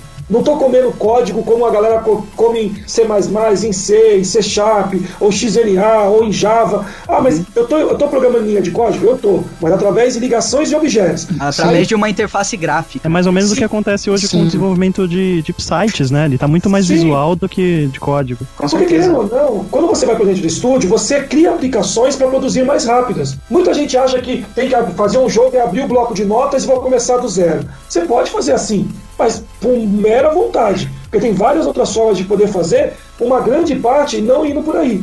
Ô, Rogério, Isso- esses kits de desenvolvedores, essas engines, são, é isso que você tá falando? São, Isso. por exemplo, programas que te facilitam a criação do jogo? Isso. E às vezes kits direcionados para uma determinada plataforma. Por exemplo, o kit de desenvolvimento do. Eu ouvi muito antes do PlayStation 3 sair de que alguns desenvolvedores estavam recebendo o kit de desenvolvimento. Então é como se fosse uma, platafo- uma plataforma ou vários softwares que Ó. eles vão recebendo, é isso? Ah, com respeito a vários outros que estão embutidos dentro de alguns programas de 3D, alguns de algumas marcas, é, eu vou falar agora para aquele que quer começar, diferente dos parceiros que a gente tem de desenvolvedor. Até já Legal, peço aí é, respeito aos parceiros que a gente, com quem a gente trabalha, que a gente está aqui conversando com como quer começar. Exato. Então, assim, tem duas frentes muito fortes, que é a UDK, da qual eu acredito há 10 anos, e era um maluco, porque quando eu comecei a lecionar, ela custava 350 mil dólares, e eu não sei nem como eu comecei a lecionar ela, porque eu não tinha nem condições de comprar uma. Aí eu comprava o jogo, que tinha uma versão beta, e aí eu dava o jogo pro aluno de graça, instalava o jogo de graça, para que pudesse trabalhar em cima dele. E aí hoje é uma ferramenta livre. E a própria também Unity, que tem uma linha de força. Então o que acontece? O, o principal de virar um desenvolvedor é você se sentir um. Não adianta eu demorar cinco anos para poder aprender, porque eu morri à vontade no meio do caminho. É, exatamente. Agora, se a cada dois meses eu tenho um projeto pronto, ele vai crescendo, eu vou entendendo que a dificuldade vai aumentando e vou me sentindo satisfeito por ter vencido processos. Isso é uma coisa que a gente leva muito a sério no Geekvox, inclusive, cara. A gente, a cada é, estourada de views que a gente tem, cada passo maior, cada primeiro patrocinador, né, Maroto, que a gente consegue, é uma comemoração do caralho, cara. E se a gente fosse demorar cinco anos pra ganhar um, pequenas batalhas, a gente já teria desistido. Então, é importante comemorar cada passo e é importante você pegar uma, uma engine que te proporcione isso, né? Que você consiga terminar um projeto, você não fique preso nele trocentos anos e desista porque seu. É, com certeza. Não Aqui também no ter- estúdio é, é a mesma coisa, né? A gente começou com passos pequenos, né? Fazendo jogos com engines que a gente já era familiarizado, conhecia um pouco mais, né? E foi partindo para as coisas mais ambiciosas, né? Com os projetos maiores, né? No caso de vocês, é esse esquema do- dos web games, né? É, a gente começou Cada com web game é um, é um projeto terminado que te dá mais experiência pra seguir, né? Se a gente fosse começar direto um jogo para PC, sem experiência nenhuma, a gente ia levar, tipo, cinco anos e ia parar no meio do caminho, porque não ia dar, sabe? Exato. É Pra difícil. você ter uma linha, sem querer vender o peixe, mas falando da empresa e da marca e do curso qual eu escrevi. A ideia é a gente ter assim, eu começo pelo desenho, simplesmente para o cara poder discutir essa, essa linha de plataforma, essa linha de, de cenário, essa linha de como eu vou compor o cenário, porque todo mundo acha que o mais difícil é fazer um personagem. Só que um personagem numa área vazia não é um jogo. Agora um cenário sem personagem é um jogo. Exato, você pode só interagir com o cenário. Só com o cenário. É, então, a gente tem que saber, saber compor as áreas de cenário. Então, eu começo por um desenho, passo por uma linha de escultura, para poder discutir tudo que é textura, para já começar a brigar por uma linha de 3D. Quando eu caio para uma montagem de 3D, eu já tenho que ter alguma coisa pronta. Então, a cada dois ou três meses dentro do curso, você vai ter vai tendo pequenos betas de jogos. Uma hora eu entrego um cenário pronto para você editar, uma hora eu entrego um briefing para você desenvolver um cenário pronto, para poder chegar naquele briefing, e você vai seguindo uma linha que você vai, a cada dois, três meses, você, caramba, ó, conquistei isso aqui, olha, o jogo tá chegando assim, olha, consegui agora fazer, agora vou pro personagem, vou pro veículo, vou pras armas, vou pros efeitos. Então, você vai conse- num crescente. São vários achievements que você vai abrindo, né, durante Sim, o processo. hoje, hoje é, eu diria que com muita facilidade, um cara que nunca mexeu em nada, em nada, em, assim, nunca mexeu em absolutamente em nada. Tá ouvindo aí, Guilherme? Em Tô dois, ouvindo, tô ouvindo. em dois meses ele consegue fazer um jogo pra PC. Olha aí, Mas cara. é interessante Ah, é isso o cara que tá jogando uns videogames atuais, assim, né? Pra saber como que tá a Não, indústria. é isso que eu ia perguntar assim pra vocês, sabe? É, essas, essas engines bem básicas mesmo, que chegam a ser programinhas mais de diversão do que de criação, como o RPG Maker, o Game Maker, por exemplo, se eles servem como introdução pra quem tá afim de, de seguir essa, essa carreira. Eu acho que serve muito, porque o mais, assim, uma dica que a gente dá muito pra quando alguém fala, né, quem tá começando né? Eles pedem dicas, a gente fala assim, é, você quer fazer um jogo? Começa fazendo um jogo. Pensa uma ideia, puta, eu quero um jogo de um, sei lá, uma bolinha que pula. E você começa a fazer. É claro que é muito mais fácil você usar uma engine, né? Assim, já tem bastante coisa pronta. Mas isso facilita muito. Porque é igual o Rogério falou, se o cara for começar do zero a fazer um jogo, né? Programar tudo, O cara programar acaba sistema de desmotivado, física. né, cara? É, não dá certo. E nisso as frameworks ajudam muito. Principalmente porque quando a pessoa às vezes começa, ela não, não sabe tudo. Ela não sabe, não é artista, ela não sabe programar, fazer arte, animação tudo mais, né? E framework permite qualquer pessoa fazer isso. Quanto à- criação de jogos, que a gente tá vendo o exemplo aí do Mr. Brie, no Brasil, como é que tá essa, é, é, a demanda desses jogos? Tá tendo bastante demanda? O que que vocês estão ouvindo falar? O Rogério aí que tá na, na- na- no centro da educação gameística da coisa aí. Tem muita gente criando jogo, enfim, tem, o Brasil tá crescendo nesse. Imagino que mais no, no- no nicho de jogos indie, no caso, né? Uhum. Tá, tá crescendo bastante. Na verdade, tem muitos desenvolvedores já, independentes no Brasil, né? E sim, a gente, vê, a gente vê muitos desenvolvedores muito talentosos, né? Hoje em dia são vários, né? É uma comunidade bem unida até, super legal assim, então a gente acaba conhecendo bastante gente. O que eu vejo muito na mídia, cara, é que na verdade tá faltando gente pra trabalhar, que o mercado existe, tá faltando gente qualificada e com vontade de trabalhar nesse mercado, o que é uma loucura, né, cara? Que muita gente nem sabe que poderia estar é. ajudando esse mercado, porque como a gente falou, você não precisa ser um, um cara só de videogame. Se você é, um É. cara que gosta de escrever igual o, o Guilherme e gosta de jogar videogame, conhece, você pode fazer parte de uma equipe, cara. Você não precisa ser Sim. um programador, um produtor de game. Cada vez mais hoje, é, eu- até que eu, eu falo, às vezes, até desculpa aí, mas eu gosto de tratar todo o pessoal de jogos indies como jovens empreendedores, como empreendedores, porque ele ah, tá, ele tá empreendendo o tempo dele em prol de um produto, tá bus- buscando na- criar uma, uma linha de, empre, de, de empresa ou de negócio, então eu vejo como um empreendedor. É, fa- faz total, É, total sentido. Então, assim, eu vejo como empreendedor. Então, tem vários braços. Um Sebrae na ajuda do investimento,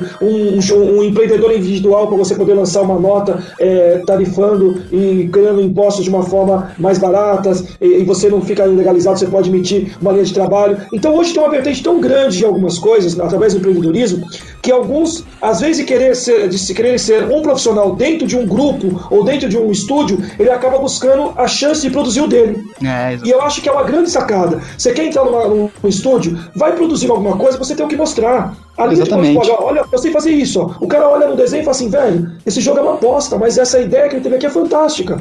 É, isso, Essa- é, isso, é, isso é verdade. Claro que eu não tô falando do jogo de vocês, tá? Tô dando um exemplo. é, então o cara fala assim, pô, o cara tá falando do meu jogo. Tipo assim, você tem o que mostrar, entendeu? O cara tem um jogo que ele fala assim, esse jogo não tem nada a ver, mas como você fez essa programação? Aí tem um, é um baita de um programador fantástico que tem um design de lixo. É um É. grande cara de design que tem uma programação de nada. Ou, ou um puta de um jogo com uma jogabilidade fantástica e com uma história ruim, né, velho? essa questão de o pessoal no Brasil tem bastante gente começando a querer fazer, correndo atrás, até chegar ao ponto do, do empreendedorismo e tal. É, o, o nosso parâmetro que a gente tem, né, por ser desenvolvedor e, e tá na comunidade, a gente percebe assim, tem bastante gente começando. Então, é, as maratonas de desenvolvimento que a gente participa, você vê a cada ano é, cresce exponencialmente. A gente participou, por exemplo, do primeiro SP Jam, tinha 100 pessoas. No ano seguinte tinha 200, provavelmente esse ano vai ter mais. É, o suporte aos eventos estão aumentando e com isso os interessados estão começando a aparecer e isso está se disseminando. Então está reunindo é, uma grande quantidade de gente interessada e de gente autodidata querendo aprender. E isso é o que a gente está percebendo da- do, do potencial do mercado. O tanto de gente querendo ir para isso já com a visão de que isso é um, um trabalho promissor de que a indústria está crescendo. E como o Douglas falou, né, que existe a demanda, tem pouca mão de obra, até chegar ao ponto do empreendedorismo é realmente aquilo. É, isso é o que eu acho que seja uma das grandes vantagens do ambiente acadêmico, de você é, fazer um curso ou jun- juntar uma- um grupo de molecada e começar a estudar, seja como for. Porque é a partir disso que, que sai o empreendedorismo, né? Porque não adianta nada você criar um produto e não saber pôr no mercado, né, cara? Cara, Exatamente. eu, eu sou o cara que mais frustra os meus alunos. Porque quando eles chegam com uma ideia, eu falo assim: beleza, isso aí não é uma ideia, isso aí é uma sequência do Senhor dos Anéis. Porque tem 60, tem 70 mil páginas disso, eu vou só ler, eu não vou jogar. Aí o cara chega com uma outra linha e fala: bacana, isso aqui eu vou jogar pra caramba, mas só eu vou gostar. Porque quem vai jogar isso aqui? Ah, todo mundo. Não, todo mundo não existe, cara. O cara de 2 anos de idade não tem o mesmo gosto do cara de 40. Aí ele chega com outro produto. Quando o jogo tá perfeito no briefing, aí eu falo assim: tá bom, quanto vai custar isso? Ah, eu não sei calcular. Então como você vai desenvolver? Aham. É verdade. Então, vamos pra cima. Aí calculou, como você vai vender? Ele, pô, você vai deixar eu criar o jogo? Eu falo, não, cara, como você vai deixar eu criar o jogo? Você não sabe nem onde você vai ganhar dinheiro nisso. Então, assim, assim, Nossa, o Rogério deve ser um professor muito maneiro, cara. cara, mas o que acontece? Quando ele termina o, briefing dele, ele pode falhar, mas ele sabia qual era o caminho que tinha a seguir. Exato. Vocês que estão aí, vocês estão no olho do furacão, sabe? É um mercado que tá crescendo e vocês estão fazendo crescer. Pros geeks que estão ouvindo e querem trabalhar com isso e não tinham noção, às vezes, ouvindo isso aqui dá um estalo na pessoa, pô, eu podia realmente estar indo por esse lado e nem sabia que existia esse caminho. Se for pra ir, tem que ir logo, cara, porque logo mais estoura e vira aquela bolha enorme que vai estar meia dúzia de gente fazendo coisa decente e mais um monte de gente fazendo qualquer coisa e, tipo, trabalhando por migalha e regime de escravo, tá ligado? Então, a hora de estourar mesmo e fazer o seu jogo ganhar vida e ganhar dinheiro mesmo com isso, porque não é nenhum mal ganhar dinheiro fazendo um trabalho decente e honesto, né, cara? Tem gente que fala, puta, vocês fazem jogo pra ganhar dinheiro, seus. Nossa, como vocês são. Traindo o movimento. Mercenário. É, tipo, não, não, eu vou ficar aqui me matando, passando seis meses da minha vida trabalhando em cima de um jogo pra lançar pra todo mundo se divertir e eu ficar aqui com cara de tacho. Que eu, minha fi- Mendigo, né? Tipo eu, né? Tipo É. eu. Igual o Guilherme. Guilherme, passou, Guilherme ficou aí no RPG Maker mocota trabalhando pra um jogo que, na verdade, o Guilherme nem sabia que ia Eu alcançar não, tanta eu não gente. queria jogar na cara, mas perdeu a namorada. Não fala assim, velho. Não faz isso. Não, mas ó, o Guilherme começou esse joguinho do Jon Snow como um hobby pra distrair a a mente inquieta dele e ele não sabia o tanto de gente que ia alcançar, né? Que foi uma coisa que quando eu e o Maroto vimos o projeto dele, a gente falou, cara, isso aqui, olha o tanto de gente que gosta de Game of Thrones, olha o tanto de gente que gosta de RPG clássico. O pessoal vai pirar nesse joguinho do Guilherme, que é feito de fã. O cara é escritor, então ele soube respeitar a história do jogo. Ele fez um produto ali, cara, que, porra, é de graça, é de graça, beleza, mas a experiência que ele conseguiu com isso Não, e vamos, e vamos falar um negócio. O jogo tá legal pra caramba. Você, sabe, a, a preocupação de, de ser um jogo legal, de ser um jogo divertido, que, e o respeito mesmo pelo público-alvo que vocês estão falando aí. É, é isso que, que tornou o jogo também grande, não só porque, por ser de Game of Thrones, sabe? Eu acho que to- o, o Mas, fato assim, de ter. se- Sendo bem parcial, assim, cara. O Guilherme, cara, eu- eu dei dando uma jogadinha no jogo e tal. com- eu não sou muito de. Eu sou meio idiota porra. Eu pego o jogo e não consigo insistir muito no jogo e tal. Mas eu achei o jogo muito bacana. Eu não sou fã de RPG, cara. Gosto de Game of Thrones, mas não sou tão fã de RPG. Mas, porra, pra você. Eu não, eu não imaginava eu fazendo um jogo daquele, tipo, em casa e tal, sozinho, tá ligado? Foi muito foda. É a questão da engine que o Rogério Exato. falou. Que proporcionou isso, né, cara? Ele tinha a ideia, só que ele não tem os conhecimentos técnicos. Daí ele Exato. pegou o RPG Maker, que é uma parada que existe há muito tempo. Inclusive, uma vez eu vi o Maroto mexendo com isso lá em meados de 2008. sei lá. Lembra, cara? Putz, E eu falei, Maroto, o que, que você tá fazendo, cara? Quando ele Pô, queria fazer o World of Maroto, né? cara, e eu, meu, meu olho brilhava mexendo naquilo, cara. Exato, e naquela época ainda era bem mais tosquinho do que é hoje. O, o RPG Maker que o Guilherme usou hoje é muito evoluído, cara. Dá pra você fazer jo jogaços com essa Cara, eu vou te dizer que eu lembro até hoje o enredo do jogo que eu tava criando naquela época. Lá vai, lá vai. Eu só não vou falar porque um dia eu vou colocar ele pra funcionar. E aqui tem muita gente pra roubar essa ideia, hein?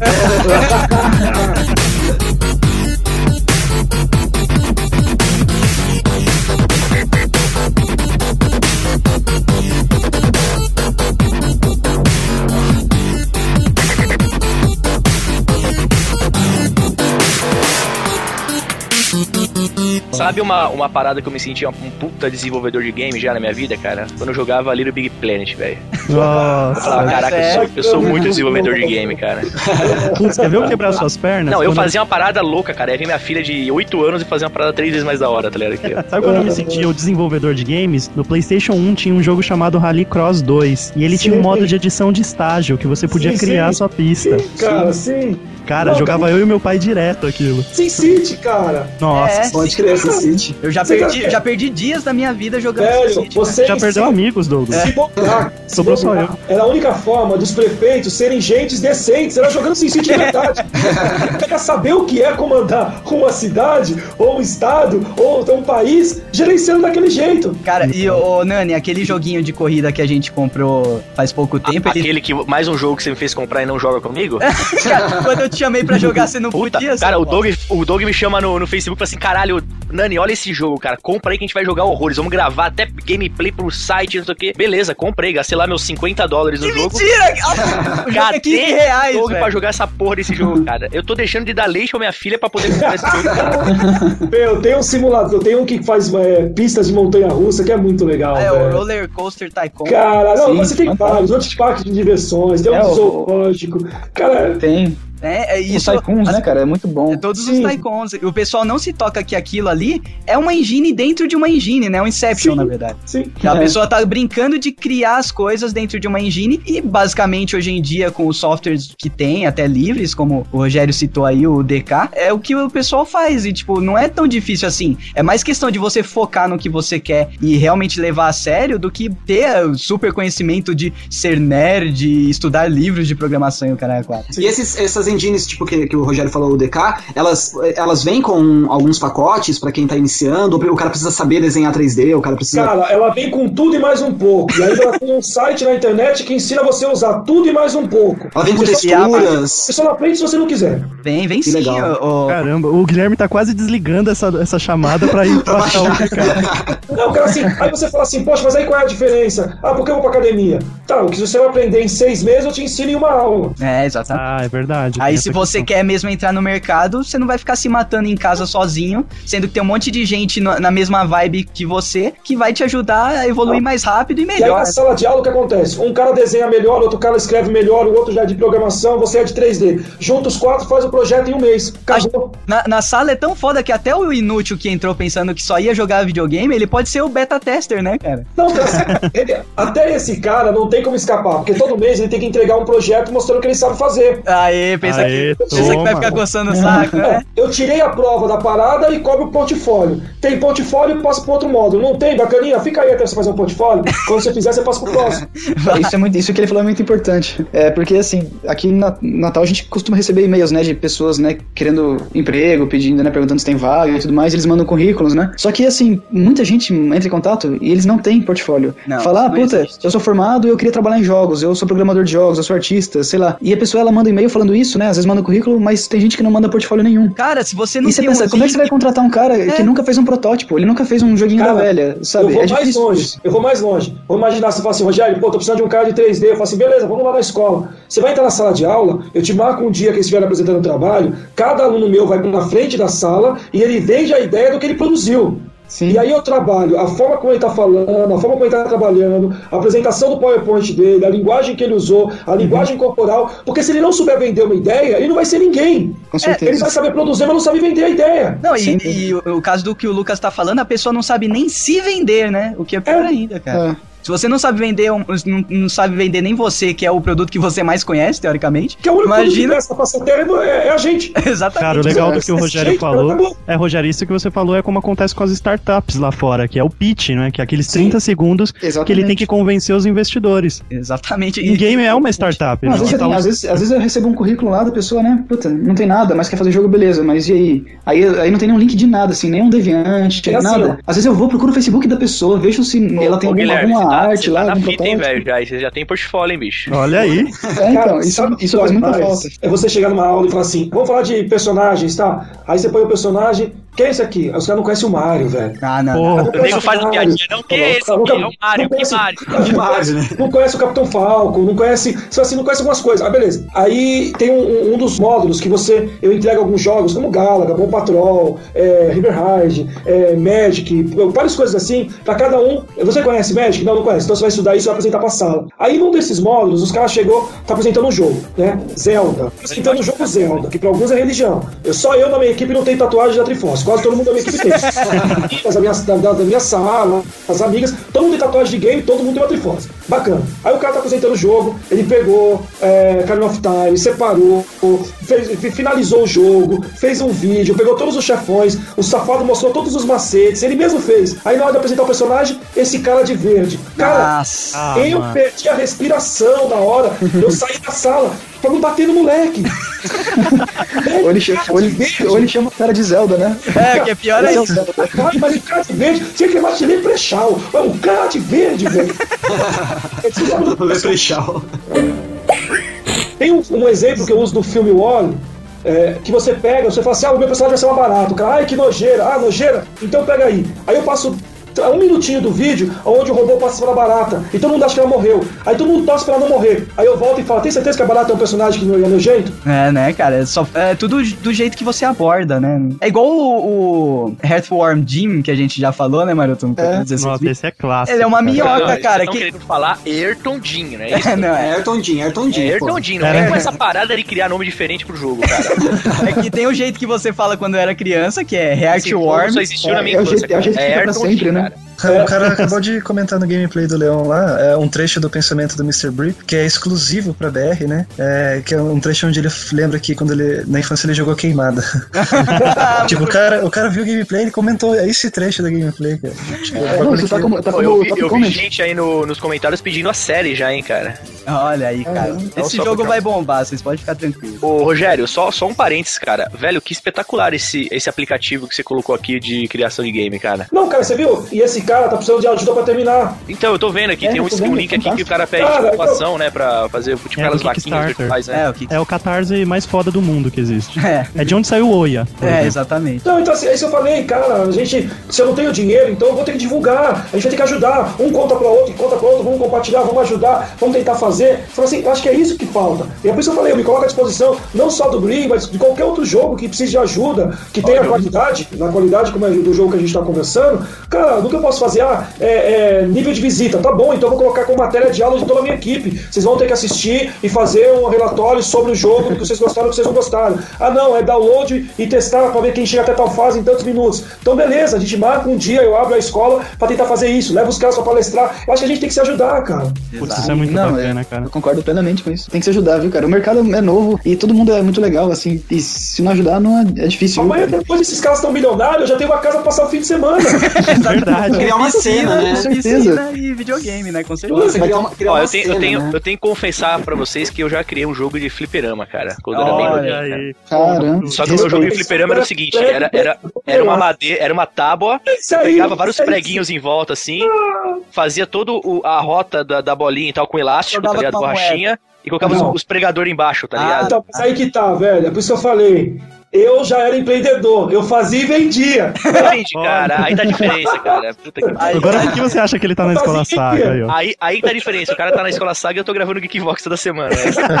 Cara, eu já, eu já fiz isso com, com um joguinho de futebol. Não sei se vocês fizeram. Uma tábua que você coloca vários pregos, coloca uma moeda e vai dando peteleco na moeda. É, isso aí chama futebol de botão, já tinha sido inventado. Não, não é cara. botão não, não viaja. Futebol Futebol de de caminho. Cada é, jogador tem direito a três petelecos até chegar no gol, cara. Cara, e que pariu, só. Esse exemplo do futebol, daria pra você ensinar. Leva o design como cenário. A parte da jogabilidade em cima da linha das regras. A linha do briefing e ainda depois discutir como que eu vou comercializar isso, como que eu vou vender isso. E se ele vai ser multiplayer, se vai ter um outro cara do outro lado. Chupa, Fábio Nani. Mas simples que você ensina. Mas é, cara, era um joguinho e, e feito na raça. E imagina você com um software, um kit de desenvolvimento poderosíssimo co- como tem hoje em dia. Se você tem imaginação, cara, você pode fazer aí um, um novo Candy Crush, um novo Angry Birds. Depende mais da ideia hoje em dia do que da técnica, né? Angry Bird nada mais era do que ela quer Messi. Eu ia lá pegar uma bola de, de, de meia pra jogar numa lata. É verdade. Porra, verdade, eu sempre cara. fiz isso e nunca percebi que seria uma puta ideia de jogo. Eu sou mais um retardado. É o único suficiente. E não tem o Ridiculous Fishing, que tá fazendo maior sucesso agora? Também veio da Quemesse, cara. É verdade. Vamos falar de coisa boa? Vamos falar de Bri? Fala Tech, Tech Bri. Tech Bricks? Tech Bricks. Bom, galera, primeiramente é qual foi o brainstorm que vocês fizeram pra chegar no porquinho? o porquinho preocupado. O porquinho que não, não sabe o que aconteceu com, com ele, né? Porquinho pós-balada. Posso falar Cara, isso? pode, por favor. Eu gosto de contar essa parte. Fala Na você que verdade, é mais engraçado, tá ligado? Na verdade, assim, eu, é, quando a gente começou, né, a gente fez o jogo em AS3 puro, né, que foi o desafio de 5S, e foi um, um primeiro trabalho lá, uma experiência profissional que a gente teve. E o Mr. Brief foi o primeiro projeto independente e também o primeiro projeto de verdade, assim, né, o começo, meio e fim de fazer um jogo. E aí partiu do Gregório, né, era nosso programador. Ele, depois de fazer o 5S, ele falou, vou estudar uma engine pra ver, né, se eu consigo fazer um jogo melhor. E ele descobriu o Flixio, que é uma uma, engine que permite que a gente programe em, em ActionScript, porém a gente use é, bitma, bitmap no, no gráfico, né? Usar o tileset, sprite coisa que não é muito comum no Flash. E permitindo que a gente. É uma engine específica para fazer jogo de plataforma 2D no Flash. Então ele falou: bom, eu, eu, eu dei uma estudada nessa engine, agora eu vou fazer um protótipo para mim ver, testar minhas habilidades nessa engine. E eu quero fazer um jogo de um porquinho. Ele decidiu que ele queria fazer um jogo de um porquinho. A gente. Ele dormiu e acordou com o porquinho na cabeça. É, Não, fala por que veio o porquinho. é, o, o porco, na verdade, é, a origem dele é, é porque o Gregório, ele. É vegetariano. Não, é, Não, é o gosto palmeirense. musical, o gosto musical dele é, é naquela linha do Brie Sense. O Brie Sense é um conceito de música com vocal gutural que lembra, né, é, o é famoso pig squeal, é grito de porco. Ai, caraca. É aqueles deathcore super violento que fica um cara gritando, sabe? Sei, cara. Fazendo grunhido de monstro morrendo, sabe? Nossa, o Piru, Isso, o exato. Piru, que é o cara que grava com a gente de vez em quando. O problema é que desse conceito pesado nasceu o Little Brie. Esse é o conceito original. É estranho que a partir dessa música veio um porquinho tão bonitinho. O porco que você conhece hoje não veio do Gregório, na verdade. Então o Gregório falou: eu quero fazer o Mr. Eu quero fazer o Little Brie, que é o porquinho. E a gente começou a trabalhar em cima do design do jogo. E quando chegou o Gabriel, que é o outro artista, e ele achou que o Little Brie, ele, ele não tinha personalidade suficiente pra cativar as pessoas. Ele transformou o Little Brie num pai de família. Ah, e meio com o um Mister. aspecto heróico, né? Uma capa e os movimentos. Na verdade, os movimentos é partiu da mecânica, né? Mas ele, é, discutindo a mecânica, ele trouxe esse conceito do Brie como é hoje. Aí eu pensei, bom, esse porco velho, pai de família, não é o Little Brie. Ele é, então agora é o Mr. Brie. Ah, muito bom. E foi assim que nasceu o nosso protagonista. Eu acho que vocês acertaram aí, não sei se consciente ou inconscientemente, mas eu acho que Little Brie é, ia, ia chamar um público que não era o público do jogo, né, cara? É. É. Brie, assim, ficou mais, mais é, misterioso, assim, o que você pode encontrar num jogo do Sr. Brie, né? Bem É, diferente. então, é, acabou agora que o Little Brie virou é o filho dele, né? Ele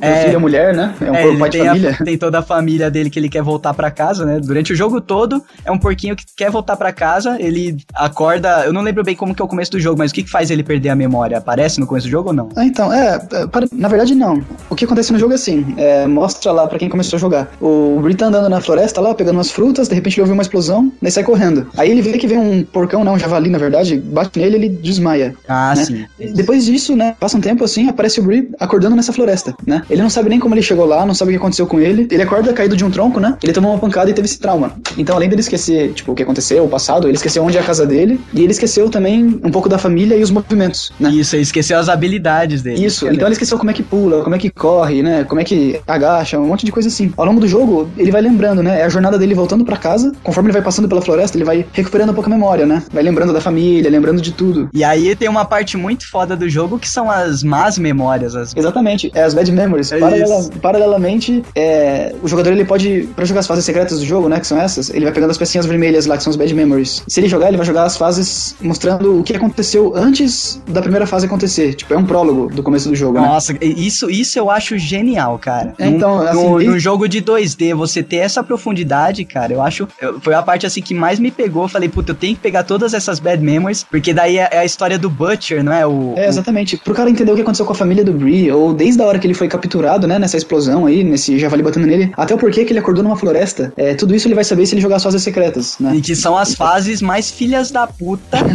que eu já joguei, cara, no meu PC. Eu tenho, É, eu posso dizer. dificuldade. Cara, é inacreditável. Pior que A- o Cat Mario? Pior, pior, cara. Pior porque ela te dá uma falsa esperança de que você vai conseguir passar, velho. E você não passa, velho. É foda. Cat Mario, você já, já liga o, o jogo sabendo que você vai se fuder. Era, era engraçado que no primeiro Bree, ele não tinha nem checkpoint, né? Nesse do nuvem, até se vocês jogaram, não tem checkpoint. É, igual- então o que eu tô jogando é esse, então eu tô me Então, fudendo à toa, é isso. Nossa, era muito mais, era muito mais frustrante, né? Aí, Foda. tinha gente que comentava, puta, vocês estão me devendo um teclado, tá ligado? Tem gente que fala, cara, eu dei um soco no meu monitor, sabe? Uns comentários absurdos, assim, que a pessoa ficava brava. Um dos top comments chegou a ser Rage Kit do jogo. então, porque essas bad memories é pra, tipo, sei lá, cara, se tranca no quarto e só sai de lá quando você passar dessa fase, porque é foda. Eu, tipo, várias vezes assim, eu consegui passar uma bad memory, é que eu joguei ontem, né, pra relembrar, porque eu já tinha baixado esse jogo no começo do ano, que eu, eu, con- eu conheci o Nuvem lá, comprei alguns jogos no Nuvem e tinha o esse Mr. B de graça. E de graça até injeção na testa, né, então eu baixei e joguei e depois eu formatei meu PC e não instalei de novo, sabe? Daí agora que o Maroto conseguiu falar com vocês, que eu fui baixar e jogar novamente, Ah, e realmente, eu só passei da, da primeira bad memory, cara, e desisti das outras, assim, eu falei, vou jogar bastante as fases normais, pra depois me ater às bad memories, que é muito difícil, cara. Falando de dificuldade de jogo e tal, uma coisa que eu penso assim, eu vejo esses jogos atuais muito fodas, graficamente falando, é, você consegue, porra, a dinâmica do jogo, a parada é um filme e tal, mas eu vejo que a dificuldade realmente, ela meio que tá extinta nesses jogos, né? Eu penso, no ponto de vista dos criadores dos jogos, que isso aí não é um esquema que eles fazem pra não fazer as pessoas desistirem de ver a obra de arte deles do início ao fim. Ah, você tem toda a razão. né? Porque assim, Isso na é época dos jogos quadradões, né? Que. Desculpa aí o pessoal do Minecraft, mas na época antiga dos jogos quadradões e tal, era difícil porque era o que tinha de bom no jogo, era dificuldade, né? Você não, você não ia ficar admirando, puta, que quadrado, quadrado, cara, que. Quadrado hoje, hoje o quadrado evoluiu, hoje tem até o quadradinho de 8, mas naquela época não tinha, tá ligado? Então, assim, eu acho que hoje em dia ah, os produtores, os criadores dos jogos, eles deixam a coisa fácil mesmo, pra você realmente aproveitar o jogo que eles criaram, no caso do início ao fim, né, cara? Porque eu sou, um- eu sou um cara que desiste fácil desses desafios de game, cara. Se eu vejo que eu gosto muito, muito, muito complicado, eu largo mão, tá ligado? Eu vou pro próximo. Eu concordo. O público desses jogos de produtoras enormes, que a gente tá falando de uma indústria que movimenta mais grana que Hollywood, cara. Então, e- esse esses produtores, eles não vão fazer um jogo que algum molequinho, porque o pai vai comprar, dar na mão do moleque e falar, se vira aí. E esse molequinho vai falar que bosta esse jogo, não consigo fazer nada, não sei o que. vai reclamar pro pai, que é o cara que vai dar a grana pra cobrir o, a- o investimento naquele jogo milionário, naquela porra daquele Call of Duty. Tanto que é um dos motivos que você joga online um Call of Duty da vida. É o que mais tem é moleque de 11 anos xingando sua mãe, sabe? É, e Então, falando leque, junta leque, as duas. leque, né? É, junta as A, duas. a grande leque, leque lá é foda. Ah, Aí tem uma coisa que eu acho interessante que é assim, ó. Antigamente você comprava um jogo e eles fazia. Antigamente que eu falo é muito antigamente. Você tinha dois, três lançamentos por ano que valesse a pena. Não era o ET do Atari, eram coisas interessantes.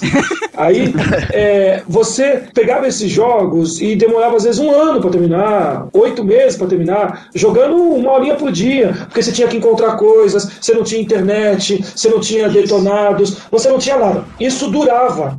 Né? Uma, tinha uma vida útil maior. Hoje, alguns jogos têm uma vida útil de um fim de semana. Exato. Às vezes de um dia, se bobear, cara? Não é? Você pega um jogo, você começa a jogar na sexta-noite, na madrugada do domingo, ou na madrugada do. do- na, na tarde do sábado, se você levar direto, se você não pôr no padrão normal, É. você já terminou o jogo, fazendo bem dizer tudo dele. E não é nem porque é fácil, às vezes é porque o jogo não. Às vezes você tinha algum jogo que você, demo- que você terminava rápido até, na época dos videogames antigos. Mas a, a experiência de rejogo, não sei se se existe essa palavra, né? Replay, cara. É, é, é, você querer jogar novamente o jogo, ela era muito mais rica antigamente do que é agora, com esses mas jogos é que são que- descartáveis, né? A verdade é aquela. Eu tenho muitos jogos saindo ao mesmo tempo e eu tenho que fazer esse cara que tá jogando se sentir o melhor jogador do mundo. Exato.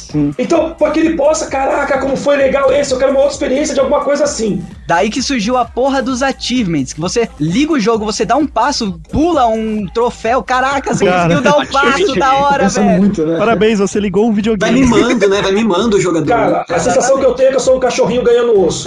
Exatamente, O cara. primeiro achievement é assim, parabéns, você ganhou o primeiro achievement.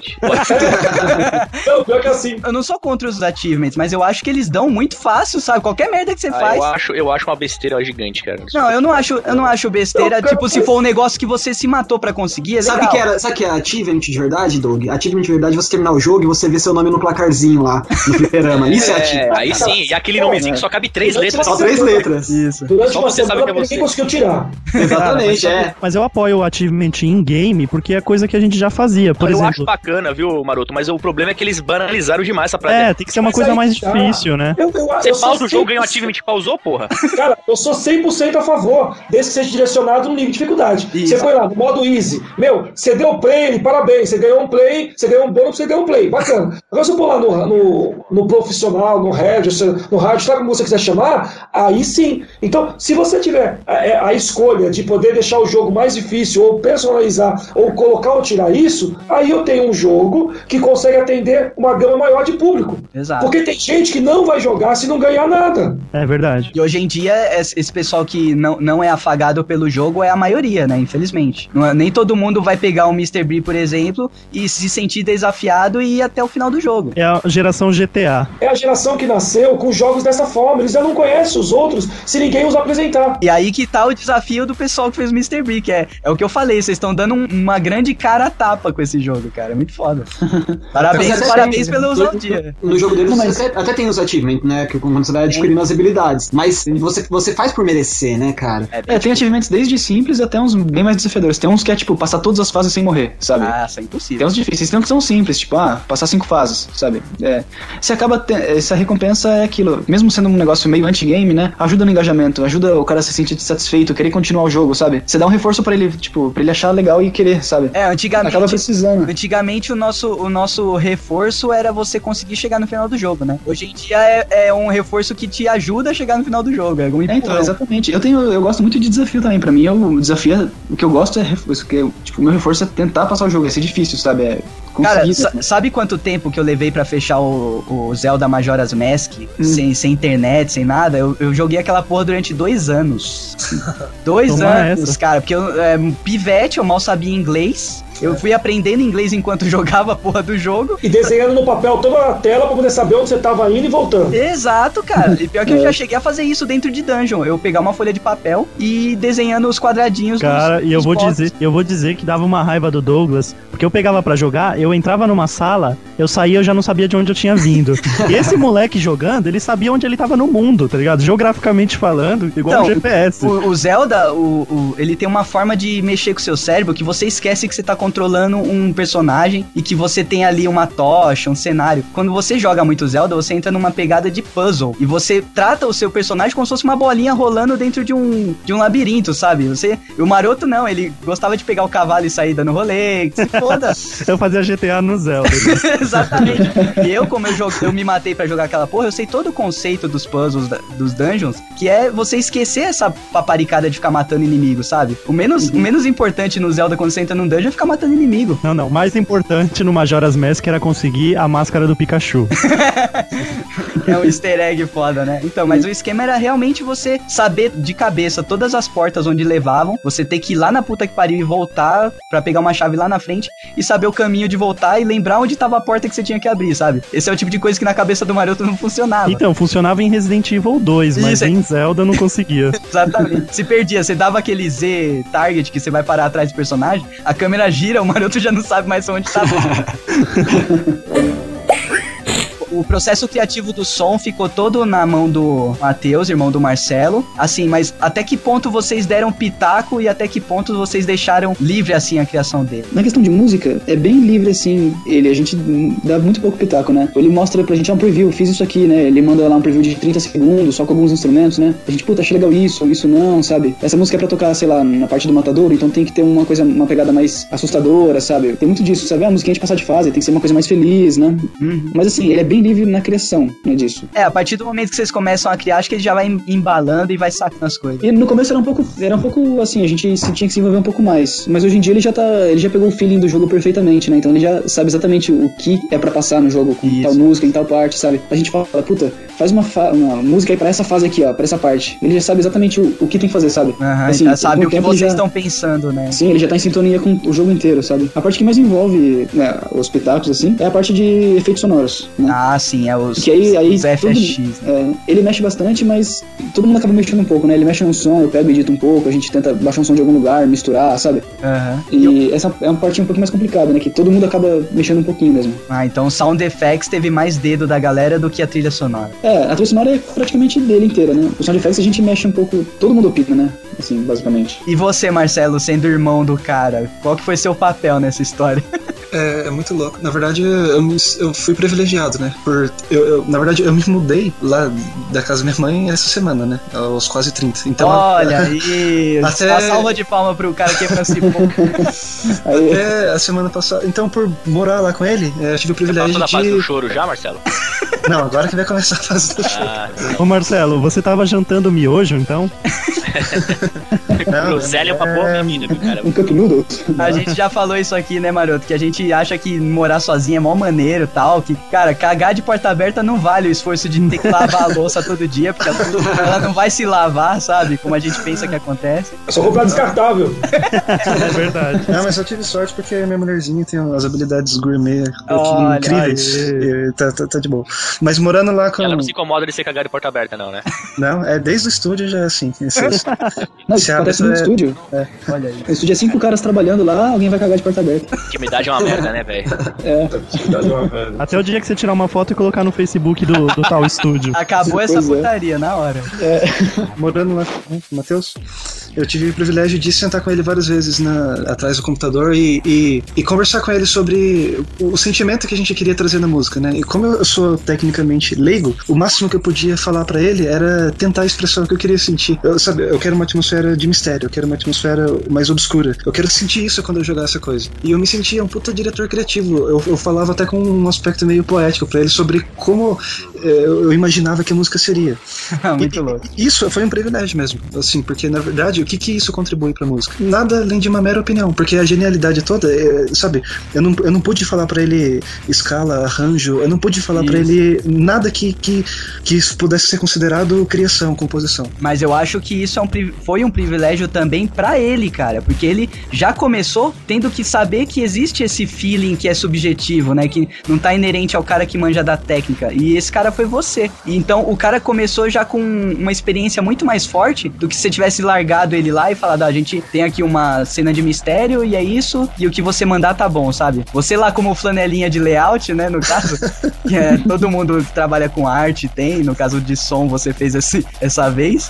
Cara, você acabou ajudando ele, cara. Muito foda isso. É, espero que sim. Muita gente é, tem essa prática com softwares e com a parte musical, mas não tem um cara pra direcionar, né? E pra dar o feedback instantâneo. Você trabalhando com feedback instantâneo ali é, é outra história, né, cara? Que você montar um. Fora que também ajuda a desanimar, né? Você monta uma puta de uma trilha achando que tá mandando mó bem, daí chega lá os caras falam, puta, não era isso que eu queria. É, não, mas acontece. O lado bom da- dessa virgindade profissional dele é que ele tá sempre muito atento ao feedback. Ele tá sempre cobrando feedback. Ele, ele faz preview, ele manda demo. A música, a gente ouve ah, os trechos dela desde o começo até o final. Ele tá constantemente fazendo isso pra Atualizando. gente. É. E é uma coisa que às vezes se o cara é um profissional já gabaritado, ele fica putinho de receber feedback ou de ter que ficar mostrando o preview o tempo todo, né? É, exatamente. E também é aquela coisa, né, de você fazer uma, uma música inteira e você teve puta trampo de compor, sei lá, tantos minutos de, de trilha e alguém dá pitaco num- numa parte que vai interferir dali pra frente no final da música. É, vai ter que mudar a música inteira, exatamente. É, então ele teve essa flexibilidade de, de E compondo. compondo junto com a gente, né? Nossa, cara, muito foda. Então, é um dos motivos do sucesso dessa trilha que pra mim, assim, me cativou. Eu, eu que edito o podcast, sabe? E eu sempre fui, assim, fascinado por esse mundo de. Não de edição, mas de produção de música, sabe? As pessoas que têm a ideia de fazer aquela paradinha, colocar aquele instrumento. De colocar aquele Colocar eco, aquele eco, aquele eco, aquele. Eu sempre curti muito, fiquei muito reparando isso nas músicas durante minha infância e adolescência. E hoje eu, eu tenho o privilégio de trabalhar com isso, né? No Geek Vox. Legal. né? E, cara, e no videogame, é, assim, eu- ultimamente eu tô ligando mais pro som do que pro gráfico. É uma maluquice isso. Mas, Não, cara, mas é eu- verdade. eu fico Se o som for ruim, você não consegue continuar. Agora que eu tô estudando cinema, a gente teve até a experiência de fazer um curta recentemente, um primeiro exercício no, no curso. E, cara, você não tem ideia de como é grandiosa a produção musical por trás de, de uma equipe de cinema. E suponho que por, por trás de uma equipe de jogo deve, deve, deve ter uma coisa assim também, quando você fala de grandes empresas, né? De grandes produções. Porque a, a captação de cada, de cada áudio, o, que- o que você quer transmitir com cada som, mesmo pro, pros sons do jogo mesmo, que são, é, são chamados de som internos do jogo, aquela, os efeitinhos, o barulhinho da espada, o barulhinho do pulo. Às vezes você quer fazer uma coisa mais cômica, você faz um barulhinho mais cômico, né? Então é muito. é- essa preocupação é muito interessante, cara. E isso torna a, a, a experiência do jogo muito maior. O som é tão responsável pela imersão quanto a imagem, né, cara? A gente vê grandes orquestras hoje, grandes músicos, compositores de renome, brasileiros até, migrando para músicas voltadas a jogos. Né? Não tem uma, uma música de um jogo não tem diferença de uma música de uma peça de teatro, de um, de um filme, é, de um comercial. A, a preocupação é a mesma, porque foi bem, bem, muito bem claro a explicação que ela se faz o conjunto imerso, assim como a imagem, assim como talvez até a forma de jogar, da jogabilidade, de como eu me movimento também. Então, é, saber escolher o som, quantas vezes tem gente que assiste ópera, não entende uma bolufa do cara que tá falando e chora. É, mas sai chorando, exatamente. Cara, o som é tão foda que até a hora de fazer silêncio é- é- tem que ser pensada. Existe Sim, há- vários jogos de. é, A de- falta do som também é a mesma coisa. Isso, é, é, vários jogos de terror, principalmente. O Guilherme, que é, é fã da série Silent Hill, né? Que a gente já fez um programa só disso. Ele sabe o quanto que é importante quando a música baixa o volume que você sabe que vai dar merda, tá ligado? Sim, É verdade. Dá muita atmosfera. E às vezes você nem percebe a importância que o som tem na experiência que você tá tendo, sabe, cara? Não, às vezes, às vezes é inconsciente. Às vezes você tá jogando, você começa a se sentir mal, com medo, você não percebe que é porque a música parou, sabe? É, Com certeza. E é muito. É, é muito foda isso, cara. É muito grande parte da experiência que o jogador tem é, vem do áudio mesmo. É, o inegável. próprio Limbo, que, não, que é um jogo sem trilha, né? Nossa, Isso, o Limbo é incrível, cara. É sensacional. Ele é mais atmosférico do que qualquer outro jogo preenchido de música. Exato. E, cara, vocês estão de parabéns. Manda um abraço pro Matheus. Ele vai ouvir esse, pro- ele vai ouvir esse programa e. Vai chorar.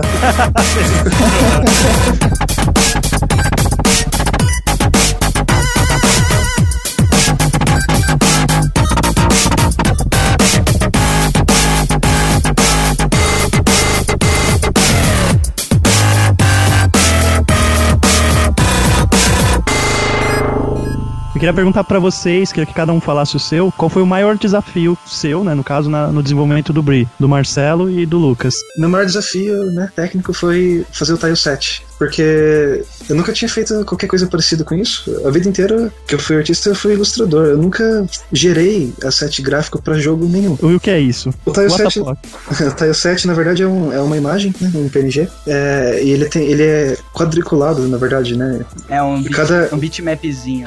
É, ela tem que se encaixar de todos os lados. Eu tenho É, que usar a imagem e ela tem que se encaixar. Isso, essa imagem inteira, ela, é- ela compõe todo o cenário do jogo. E o código ele recorta é, os quadradinhos desse, dessa imagem para ir colocando no, no, no- no mapa, baseado no, Na na- codificação. num- é, num código matricial, né? Um- os, cada tile, né? Cada quadradinho tem um valor numérico e o código no TXT lá, o- a gente usa o tile string, né? Para poder pegar o valor desse TXT e chamar cada pedaço desse, desse tile set no mapa. Isso é uma técnica antiga, né? Dos jogos 2D que sempre foi feito assim. Funcional. É, não é comum no Flash, mas graças ao Flix a gente consegue fazer dessa forma. E eu tive que aprender a fazer tile set, que na verdade você vê que o cenário é, ele tem o mesmo gráfico, por exemplo, o cenário da floresta. Cada fase da floresta ele tem o mesmo elemento gráfico, mas ah, essa versatilidade de eu, de eu mudar o design da fase, como que vai ser a plataforma, quantos tiles de altura ou largura, qual é o acabamento, sabe, a graminha em cima. E você trabalha, no seu jogo, é, foi trabalhado de uma forma que você pudesse desenhar com o, o tile set direto no mapa?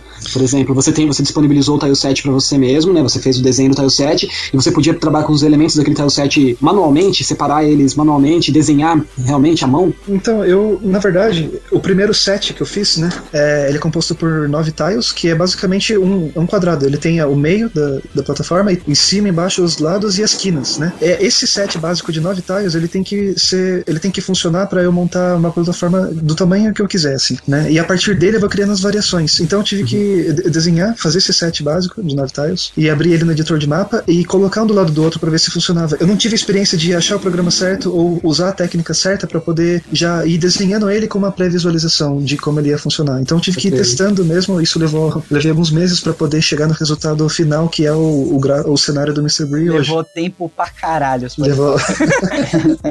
A gente pode encontrar algum easter egg maluco, tipo tem no Mario, que a nuvem é a moita?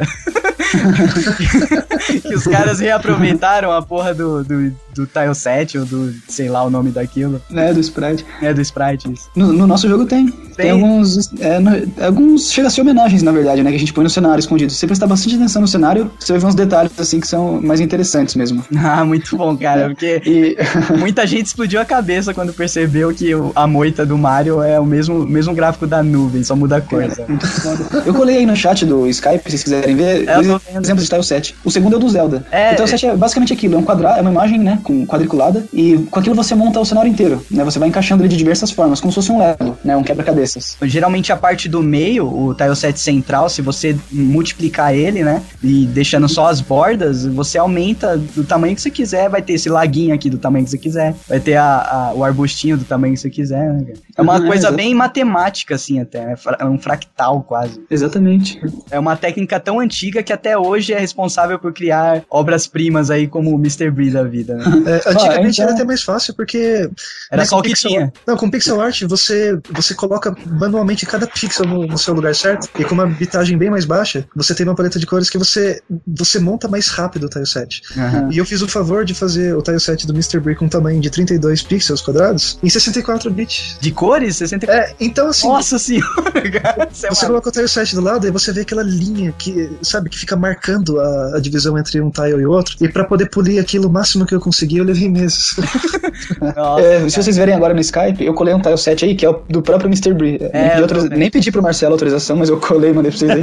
E, e, por exemplo, Nossa, é bonito pra caramba. você vê que isso é um PNGzinho, né? É um PNG, uma, uma faixa aí. Toda a floresta é feita só com essa imagem, Só né? Quer dizer, aí. só gráfico de MG, né? Que é o middle ground. O background é outro tile set e o foreground que fica da frente é outro. Caraca, e você jogando, você não, não entende, né, cara? Você não, você não dá o devido valor ao tanto de coisa que tem ali, o tanto de técnica que foi utilizada. Um grande desafio do tile set é você fazer a junção perfeita, né? Pra você não ver esses bugs, igual a Marcelo falou, e você conseguir fazer uma variação, pra pessoa não bater o olho e ver que é tudo repetido. né? E isso é o que, nesse último que você mandou, dá pra ver que tem tipo uns fósseizinhos ali, né? É, tem bastante, é bastante coisa que é pra variar mesmo, né? Por exemplo, no meio do cenário, né? Assim, pra encher as coisas. Sensacional. E você fez isso com a ajuda de mais um, né, Marcelo? Então, o, o Gabriel, na verdade, ele, ele fez outro pacote de, de gráficos que não tem muito a ver com esse aspecto, assim, mais técnico. Ele, por exemplo, as cutscenes Ah, foram todas ilustradas por ele. O Ah. próprio o sprite do personagem, né, a animação do personagem. O conceito do, do personagem, o, o artwork do personagem Ô. Douglas, e eu vou falar que o Exatamente. Mr. Bree dava uma bela caneca, hein? Porra. Tem, tem Concordo caneca do. Vou fazer a caneca do Mr. Bree, colocar. Pô, a gente tem uma lojinha aí, vamos conversar, cara. Vamos fazer umas canecas. Ah, o, o. Gabriel ele também foi responsável pela, pela variação das cores conforme a passagem do tempo. Então, assim, eu fiz o tile set original, mas a passagem de tempo e todas as variações de cores foi ele que fez. Então, é, é uma coisa muito intrínseca, assim, difícil de separar, sabe? O que Ah. foi eu, o que foi ele, e o quanto de cada um tem no jogo. Assim. Porque toda, toda essa esse tile set que você fez, se você joga uma paleta de cor diferente nele, ele passa uma mensagem totalmente diferente, né, cara? O, o barro aqui, por exemplo, da floresta, se você coloca cinza, ele vira as- asfalto. Então, então. ele passa uma mensagem totalmente diferente do que. do- Nossa, muito legal, cara. É muito foda, cara. É um trabalho sensacional. E, e tem muita gente que não sabe que. sabe fazer isso e não sabe que poderia estar ajudando num projeto de game, né, cara? Isso que eu sempre gosto de bater na tecla. Você não, não precisa ser um videogameiro puro. Se você tem a noção. Tem gente que, que faz isso aqui no Paint, sofrendo, sabe? Cara, eu vou te dizer já, eh, a gente, né, dos nossos amigos de desenvolvimento e tal, eh, a gente tem um amigo nosso, Danilo, que ele fez o tile set do jogo dele no Paint. Então é, porque é até mais fácil, né? Ele trabalha com pixel lá, né? Às Exatamente. vezes é mais fácil do que você mexer com vetor, se você tiver a manha. Exatamente. Não tem um cara, cirúrgica, tem um cara, né, é, você- não tem um cara no YouTube que ele faz desenho de celebridades, youtubers famosos, ele vai e faz um retrato do cara no Paint com a técnica maluca que ele criou lá no mouse, no mouse, cara. Deus. Muito foda isso. E você, Lucas, o seu desafio no, no Mr. Bree? Teve alguns, né, assim, porque como eu acabo cuidando de várias áreas, cada área tem um desafio, né? Assim, questão do desenvolvimento do jogo mesmo, eu tive dois desafios. O primeiro foi montar, assim, o esqueleto das fases, né, digamos, montar as fases e fazer o balanceamento delas. Porque agora são 60 fases nesse jogo, né? Então, por exemplo, eu montava lá as fases, né? Eu montava umas 30 fases e a gente ia jogando, jogando. Cada pessoa que jogava, eu via as dificuldades que a pessoa tinha, voltava, abria todas as fases e ia balanceando, né? Tipo, facilita aqui, dificulta ali, né? Assim, é muito balanceamento. Até hoje em dia eu balancei o jogo. Eu já balancei todas as fases, tipo, dúzias de vezes, sabe? Entrando na teoria aí, é impossível você fazer um negócio que funcione igualmente pra todos, porque cada, cada, É. cada jogador tem uma experiência. Tem que Exatamente. achar um meio termo ali, né, que, que agrade mais ou menos todo mundo, mas 100% nunca vai estar, então Exatamente. você nunca, você nunca vai conseguir dormir bem. É, então, e Sinto assim, muito, velho. pois é, não, isso é verdade. e eu rachei muito a cabeça, assim, pensando nisso. E tanto em questão das fases, tipo, eu abria lá um, um arquivo que eu tenho enorme, que tem todas as fases juntas, ficava mudando, puta, essa fase é melhor ter aqui, aqui ele lembra de pulo, então eu vou por essa fase depois, aqui é melhor eu deixar isso pra, sabe? Isso quebra muito a cabeça porque você tem que se imaginar ao mesmo tempo com vários perfis. Um cara que quer desafio, um cara que tem dificuldade, um cara que não é muito bom, sabe? Aham. E você tem que tentar compatibilizar isso tudo pra montar um, um único esqueleto, né? Um único mapa das fases, assim, né? É uma sequência. Então, isso foi bastante difícil, assim, né? Mas. O Mr. Bree é responsável por você nunca dormir satisfeito na sua vida. Muito bom. E, mas em outras áreas também, assim, na parte de produção, né? Eu cuido muito da parte de, de marketing, né? Relações públicas, né? Ficar mandando. Toda vez, tipo, lançamos uma página no Greenlight. Eu passo lá uma semana escrevendo press release, escrevendo e-mails, montando textos, mandando e-mail pra todo mundo, né? E isso também é, assim, um pouquinho difícil, né? Na verdade, é mais cansativo do que difícil, mas você tem que tentar fazer uma, uma abordagem certa, sabe? É, porque você tem que buscar exposição, né? Já nessa parte. É fora do desenvolvimento, eu tô falando, né? Mas nessa outra área. É, isso daí já é após, depois que É, o assim, jogo já- pronto, a parte de empreendedorismo mesmo. É, É, mas assim, é uma parte que eu nunca fiz, né? Então, por exemplo, eu não chegou na hora de lançar um jogo, eu nunca escrevi um press release. O que, que era isso, sabe? O que, que é um media kit? Eu não sabia de nada, né? E isso eu fui aprendendo na marra, né? Aí você tem que fazer e se virar, sabe? Puta, isso é legal, mas como é que eu vou falar isso pra um jornalista? Agora eu vou mandar a mesma coisa, só que pra um, pra um blogger. Então tem que mudar minha abordagem, né? Isso, cara, só de É. você ter essa noção já mostra que você é um cara muito versátil, porque. Já merece respeito, né? Né, cara? Porque tem gente que é manda a mesma coisa pra uma, pra uma lista enorme de e-mail, tá cagando, você tá falando com um vlogger, com um blogger, com um podcaster, fala É. tudo a mesma. joga um negócio lá e quer que todo mundo saia replicando de qualquer jeito, sabe? É, tem hora que eu chego a escrever um e-mail pra cada pessoa que eu mando. Tipo, uma dúzia, duas dúzias de pessoas eu vou escrevendo pessoalmente, né? Muda um pouquinho a coisa, né? Copio e colo as partes assim, mas você tem que fazer tudo isso. É meio que desafiador, né? E é, e é foda você desligar da parte de level designer que você tá pra ir pra uma parte totalmente marqueteira, sabe? É é- são funções muito diferentes, cara. É bem distinto. O Lucas é o Goro da, da, tal, da tal Studio. Os, pa- os parabéns, cara. É, e tem uma outra parte também, né? A narrativa, né? Assim, os pensamentos do, do Brie, né? Ao longo das fases, né? Eu tenho aqui, por exemplo, o jogo não tem tutorial. Você vê que o único tutorial, na verdade, é os pensamentos dele, né? Tipo, ele pensa, puta, eu posso, eu posso andar com as setinhas do teclado, né? Ele pensa essas coisas. Esses pensamentos eu tenho que tentar deixar eles é, fazer o papel de ensinar no jogo, fazer a narrativa, né? Tipo, passar a personalidade do Brie, tentar engajar o jogador, sabe? Aham. Eles são bem representativos, embora não é todo mundo que lê eles, né, ou que né, presta atenção, é, eu tive muito desafio fazendo eles, pra passar tudo isso, né? Você tem que tentar passar a personalidade do porco, né, a atmosfera do jogo em si. E o Guilherme reclama quando ele fez o joguinho dele lá ainda. Reclamo não. É que essas Reclama, partes fiz são- tudo sozinho, tudo sozinho. Olha o tanto de coisa que você teria que fazer se não tivesse um blog do seu lado, né, Guilherme? Olha, Jogando na cara. caraca, Nada é de graça nessa vida, cara. pregou na cara. Eu posso me gabar que pelo menos o logo do jogo eu fiz, cara. Pelo menos isso tá lá dentro do jogo, não tá só fora. Mas é, isso, isso é aquilo, é coisa que é questão de, por ser começo, né, tipo, eu nunca fiz narrativa de jogo, não sou roteirista, né, não sou, não, não sou press, não sou jornalista pra fazer um press release, né, fui aprendendo. Vai ficando mais fácil com o tempo, né, tipo, é, você vai aprendendo, né, igual o Marcelo, eu nunca tinha feito até o 7, no começo ele penava muito pra fazer, né, ficava, puta, não, não emendou aqui esse tile com esse, daqui tá dando pau, voltava a fazer de novo, sabe? Hoje em dia ele já faz com muito mais facilidade. Mas é, é só meter nas caras, né? E, e tem É. a saga aí pra ajudar o pessoal a meter as caras, né, Com Rogério? certeza, eles já têm um know-how, né, já sabem o caminho das pedras, né. Na verdade, aprendendo junto, né? Sempre tem novas formas de fazer. E, cara, eu tô muito orgulhoso de, de conhecer vocês e, e ver com tanta propriedade, coragem e organização vocês produziram. Cara, de parabéns mesmo. É, Não só pelo obrigado. produto final, mas pela organização da produção. Obrigado. Obrigado mesmo. Todo mundo se desdobrando pra fazer a parada. Vamos pra parte do Greenlight, cara, que a gente tem que pedir aí a ajuda dos geeks que estão ouvindo. O Mr. Bree está no Greenlight, que é um programa de entrada de jogos indie na loja da Steam. Muito jogo foda já, já começa pelo Greenlight. Eu não sei se o Limbo chegou a ser Greenlight um dia, foi? Ou ele, Não. teve, ele teve uma ajudinha, porque tem as publishers, né? Que elas não ajudam. Não, não foi. É, tem uns jogos que eles são indie, só que eles têm a ajuda de produtoras pra entrar direto na loja. Exatamente. Então, e, e- mas tem vários jogos fodas que entram pelo Greenlight e o Mr. Bree é um deles. E se você é geek e tá ouvindo o Geekvox, você tem que abrir o Steam e dar uma ajuda. Como que funciona lá no Greenlight pra, pra galera ajudar o Mr. Bree? Então, vou explicar primeiro como é que funciona o Greenlight, né? O Greenlight ele começou há menos de um ano, né? Tá aí no ar há uns oito meses. E ele, basicamente, é uma curadoria feita por jogadores, né? Pelos usuários. Então, assim, é, quando uma pessoa quer lançar um jogo né, na Steam, ele põe no Greenlight. Ah, os jogadores votam nos jogos que eles comprariam ou não, né? Então você chega lá, você vê seu- um jogo lá, e, você- e a única questão que você tem que responder é: você compraria esse jogo se ele tivesse disponível, sim ou não, né? Baseado nisso, tem o ranking do Greenlight, né? Onde tem, os, onde tem o top 100, que são os 100 jogos mais votados, né? Então, basicamente, para você ser aprovado no Greenlight, você tem que chegar nesse top 100 e, na verdade, no top 50, né? No top 100 muda uma, uma coisa mais técnica, mas é assim: se você chegar nos top 50 do Greenlight, é, a Steam tem a chance de, de, de ver seu jogo, né? E escolher lançar ele na, na loja. É meio que é um filtro feito pelos usuários pelos próprios jogos, né? O Greenlight surgiu é, pela dificuldade do próprio, dos próprios funcionários da Steam de avaliar o grande número de jogos que eles tinham, né? Então os examinadores lá não estavam dando conta de ver tanto jogo. É, mas então, então ficou mais fácil largar isso na mão dos usuários, que é o consumidor final, né? Faz sentido. Foi muito inteligente isso, porque daí os usuários votam lá nos jogos que eles comprariam, né?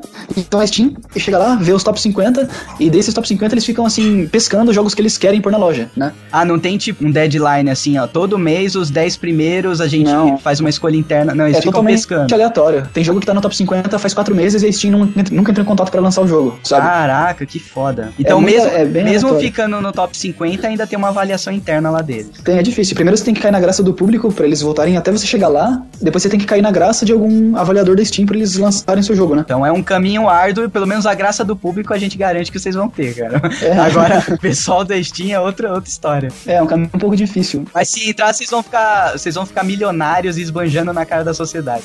Olha aí. É, não sei. Mas Não vocês. esqueça de convidar pro fim de semana. É, É, pô. O Greenlight, além dessa parte, ele é uma ferramenta muito poderosa em questão de feedback. Ah, porque a comunidade de lá é muito grande. É maior do que qualquer fórum de games que você posta seu jogo pra ter feedback, né? é só o mundo inteiro, né? Só. É, então, tipo, lá tem muito comentário, tem discussões, né? Que as pessoas falam o que elas acham, criticam, dão opiniões. E é muito bom isso, né? Pra quem tá desenvolvendo o jogo, você tem um feedback direto de jogadores, né? Tipo, então é, é ótimo isso. Ajuda a gente bastante. E assim, vocês, junto com a Steam, pra vocês cadastrarem lá, vocês já tem que ter previsto quanto que vocês querem cobrar pelo jogo. Tem que decidir qual que vai ser o preço do jogo de vocês, caso ele entre pra loja. Então, pra entrar no Greenlight, na verdade, é, não tem nada, nenhum pré-requisito. A que você tem que fazer é pagar a taxa de submissão, que é de 100 dólares, ou 70, não me engano, se não me engano. Você pagando essa taxa, você pode publicar jogos no Greenlight, você tem acesso a Olha essa aí o coisa Jon. Snow. Será que o Jon Snow pode ir, Guilherme? Pode, pode, é sim, Eu pode. acho que não pode por conta de direitos autorais, né, cara? É, tem, tem, ess- é tem essas coisas dos direitos autorais e também acho É, que a plataforma que ele foi feito, eu não sei se rola também. Não, a É, plataforma não- rola. Por... Não, mas tem jogo de RPG Maker lá, que já tá vendendo na Steam. Tem? Caraca, não sabia não. Tem um que chama Dungeons of Dreadmore. É feito em RPG Maker. Agora, agora o, o- o Guilherme tá pensando, merda, por que que foi escolher franquia? É, porque, por que que eu não fiz John Slow, sabe? É, John Slow. John Slow além da caralha. Não, é João das Neves, João das Neves. João das era os títulos que o Roberto tinha dado. Pede pra HBO publicar seu jogo direto na loja. Toma aí, Guilherme. E a Steam eles falam que eles te ajudam a pensar no melhor preço pro seu jogo, né? Eles têm todo, todos os números possíveis de análise, né? De saber por gênero, por estilo. É, Eles têm todos os dados possíveis pra se basear no preço. Eles falam que eles querem, vão te ajudar a escolher o melhor preço, mas que o, assim, o voto final é sempre seu. Ah, tá. Se você quiser ser um filho da puta e cobrar 50 pau pelo Bri, você pode ser. Pode, eles vão falar, nós vamos botar aqui, mas. Mas não vai vender. cer- a gente tem certeza que você vai vender muito mais se você botar nessa faixa. Eles- e se você não confiar neles, você é meio louco. Porque eles são Porque- uma plataforma do mundo. Porque né, eles cara? Você vai- sabem muito, né, cara? Se eles falar, eu sei que um jogo de plataforma vende por tanto. É uma opinião muito válida deles, melhor que a nossa, né? É, com certeza, né, cara? Algum caos, assim, alguma história de vocês lá no estúdio da Tal? Ou, na, ou do Rogério na, na saga? Algum Nossa, caos. o Rogério deve ter Ele muita deve ter coisa de muita aluno. coisa, cara. Eu acho que ele não pode nem falar muito, né? Porque o aluno vai reconhecer depois que era ele. Cara, tem, tem muita coisa, tem muita coisa. assim. Escolhe um, escolhe um aí, foda aí, fala. É, ó, eu, eu vou, eu vou falar um mais, mais orgânico, mais normalzinho, tá? Eu tive um processo que tinha um aluno de 9 anos que queria fazer o curso. Caraca, velho. Aí eu falei, cara, não dá, tá? Eu conversei, conversei com o pai, conversei com a mãe, expliquei o aluno. O aluno só faltou sair chorando, foi embora. Três dias depois voltou o aluno de novo. Ó, vou fazer o curso. Aí o pai tava junto, ele falou assim: é, ele me convenceu, vou fazer junto com ele. Nossa. Aí eu falei assim: não, beleza, né? Vai durar duas semanas. Quatro meses depois, o moleque tava dando aula, tanto pra, pro pai dele como ajudando os outros alunos da sala. Ah, não, não. Caramba, velho. Sacanagem. Velho, aí você assim, aí você olha e você fala assim, o moleque quer, né, cara? Vou falar o quê? Não vai? Tem alguns modos que ele vai tomar balão, que ele não vai entender direito. Como que eu ensino empreendedorismo pro moleque de 9 anos? Talvez até consiga, vai saber. Você consegue o básico, né? É, entendeu? Mas tem muita coisa que ele já teria que aprender na escola para poder entender algumas coisas. Mas o poder de persuasão, de convencer o pai e depois conseguir ensinar o pai e fazer o pai fazer o curso junto, pra mim foi uma, uma motivação de falar quando você quer, você consegue correr atrás. Caraca, o moleque não tem nem uma cueca direito, mas já é um game maker. É, Seus doido. pa- Os parabéns, velho. Caraca, manda um Incrível, abraço pra cara. esse moleque, é incrível, velho. É. Ele, ele não é. Ele não, não, não foi pro lado da música que nem o irmão do, Do, do Marcelo. do Marcelo, não, né? não, Qual que é a disciplina que ele se destacou mais? O 3D. 3D? Nossa, olha isso, 3D. cara. A, a dedicação de pôr a sua ideia pra fora. 3D. Tá Cara, feito na O moleque vida. só contava até três e faz a parada foda. Incrível, né? Caraca, esse moleque tá feito na vida, velho. Moleque desse tamanho já sabe o que quer, velho. E não é tipo é, Call of Duty, sabe? Não é. Não é O, Fa- o Fábio Nani levou 30 anos pra descobrir o que queria. Espera aí, quem falou que eu descobri aí? Se você sabe alguma coisa, me fala, cara. Ai, cara, e vocês da Town Studio, vocês têm algum caos? Vocês já saíram na mão? na briga por causa do jogo? Eu, não, na mão não, mas já teve discussão. Ah, às vezes a gente se exalta. Eu não muito, eu sou mais calmo, mas às vezes as pessoas ficam um pouco exaltadas. Ah, você é o cara As que fica de pessoas lado. aqui, é o Eu sou, Marcelo. eu sou meio que zen, tá ligado? Eu sou mais calmo no estúdio. Acho que todo mundo é um pouco mais nervoso que eu. né? O Gabriel não, Não, já tá aconteceu, nossa falar. senhora. Não, o Gabriel- Gabriel, não. o Gabriel ele é irritadão, é bravo. Às vezes é. Muito, muito trabalho deixa qualquer pessoa meio nervosa, né, O cara? Gabriel Assim, já comentou com vocês se o Bri ele é baseado na feição de alguém? Não, não é. Porque o, o Bri ele, ele tem uma feição que é muito, sabe, é muito natural. ele, Ah, ele deve ser ah, espelhado em alguém, hein? Eu não sei, só se for inconscientemente, né? Foi no Vai- Baby, o porquinho atrapalhado na cidade. Não, não, de- deve ser o. Acho que o Marcelo, hein, Marcelo? Você tem a sobrancelha assim meio, pens- meio pensativo, sabe? É, o, Se for inspirado em alguém do estúdio, ele nunca falou, eu não sei. Ó, aperta ele na segunda. o Bri, ele tem um pouco, um olhinho meio oriental, assim, ou de quem usa óculos, daí que f- cai ó. mais uma vez no Marcelo, cara. Cai de novo no Marcelo. Marcelo, corre pra saber. Mr. Marcelo Bri, é isso. Cuidado, hein, Marô? Não, mas nunca teve briga nem nada. Teve um dia, tipo, o Gabriel passou um dia inteiro fazendo uma animação do, do Brie, né? E, tipo, no final do dia, né, ele mostrou a animação, né? E tava, tipo, tinha uma coisa, uma, parecia que tava engraçado, né? Tava parecendo um, tipo, um bonequinho pulando, assim. Eu fiz uma piadinha, né? Falei, nossa, parece coisa do Walt Disney, sei lá. Ele ficou muito Oh. puto, cara. Ele me, cara, ele me xingou pra caralho, cara. É, porque o cara tá ali concentrado. Não, mas é porque. É estresse, cara. Dez minutos depois ele veio pedir desculpa, sabe? Ficou de boa, assim. Porque Ah, é cara. foda, né, cara? Então, Acontece mostra isso. que vocês são uma equipe que tá muito alinhada, cara. Porque A eu já, tá. eu, eu já vi gente saindo na mão no, no trampo por menos, tá ligado? Sim, mas é que, é que tem, uma, é que tem uma- um detalhe, né, cara? Tipo, a gente não, não é cinco estranhos que se juntaram pra montar o estúdio. Primeiro a gente era, tipo, cinco melhores amigos. E Ah. a gente deu a sorte de todo mundo dividir o mesmo sonho de fazer jogo. E por isso que a gente conseguiu se juntar, entendeu? Muito. Pô, isso é foda. Isso é, é só assim pra funcionar mesmo, né, cara? Ô, Rogério, você já ficou bravo ou brigou com algum aluno ou, ou viu alunos brigando entre si? Cara, a maior dificuldade é o cara conseguir terminar o projeto dele com a mesma equipe. é a maior dificuldade, porque Exato. é, é muito difícil você conseguir se dar bem com pessoas que você não conhece. No caso do curso, você só vai conhecer de verdade durante o curso. Que é Não, uma assim, merda, né, cara? Ó, ó, vam- Vamos imaginar na escola normal, onde se você não vai passar, se o seu amigo não fizer o trabalho que é ele que tem que fazer pra sua nota funcionar. Não Nossa. tem jeito, é uma- é uma coisa, cara. Você conversa com um cara que vai fazer o briefing. Então amanhã ele vai trazer o briefing pra você poder fazer a continuação do jogo. Aí o cara não traz. Tem muita gente que faz curso aí que é curso individualista, né? Tipo, administração, você vai precisar no máximo um outro trabalho você vai fazer em dupla. Eu fiz publicidade, era só trabalho com a porra da agência, né? Nem grupo. Eles, eles nomeiam os grupos como agência. Então a gente tinha que se comportar como uma agência, a gente tinha que ter os departamentos separados como se fosse uma agência e as pessoas tinham responsabilidades como se fosse uma agência. Então era o tempo todo o grupo saindo na mão, brigando, discutindo, separando, nego vindo pedir pra entrar no meu grupo, sabe? E cara, isso é uma merda foda. Às vezes a briga sai porque assim, o personagem pula. Não, ele não pula. Não, ele vai pular. Não, não pula. Aí fica dois, três dias. Aí eu falo assim, vocês estão de sacanagem? Então ela tem que fazer dois jogos. Um com o personagem que pula e o outro com o personagem que não pula. Então, se eles fossem espertos, fazem igual o Bri. É um personagem que no começo ele não pula porque ele não se lembra. Daí ele vai e pega o pulo no meio do jogo, porra. Não, cara, aí você pega o, o roteiro do jogo, tá bom, aí o cara tá dentro de um carro. Aí você fala assim, peraí, cara, por que tinha que pular? Não, pra gente poder decidir. Mas ele vai estar dentro do carro, velho. Pra quê, né? Porra, aí, aí é só uma discussão pra ver quem é que deu mais ideia. A gente né, teve a oportunidade de ir no Big Festival ano passado. A gente entrou em contato com bastante gente, gente de fora e tal, é, publicadoras e gente da, da indústria que veio dar uma olhada no Brasil. E veio esse cara muito foda, o Jason. Ele viaja o mundo aí dando consultoria para os governos dos países em relação à indústria de games. E ele veio aqui no Brasil e falou que o, único jeito do Brasil crescer mesmo com força e se destacar no cenário global em desenvolvimento de jogos era apoiando ah, os, os jogos indie, no sentido apoiando os desenvolvedores indie, né?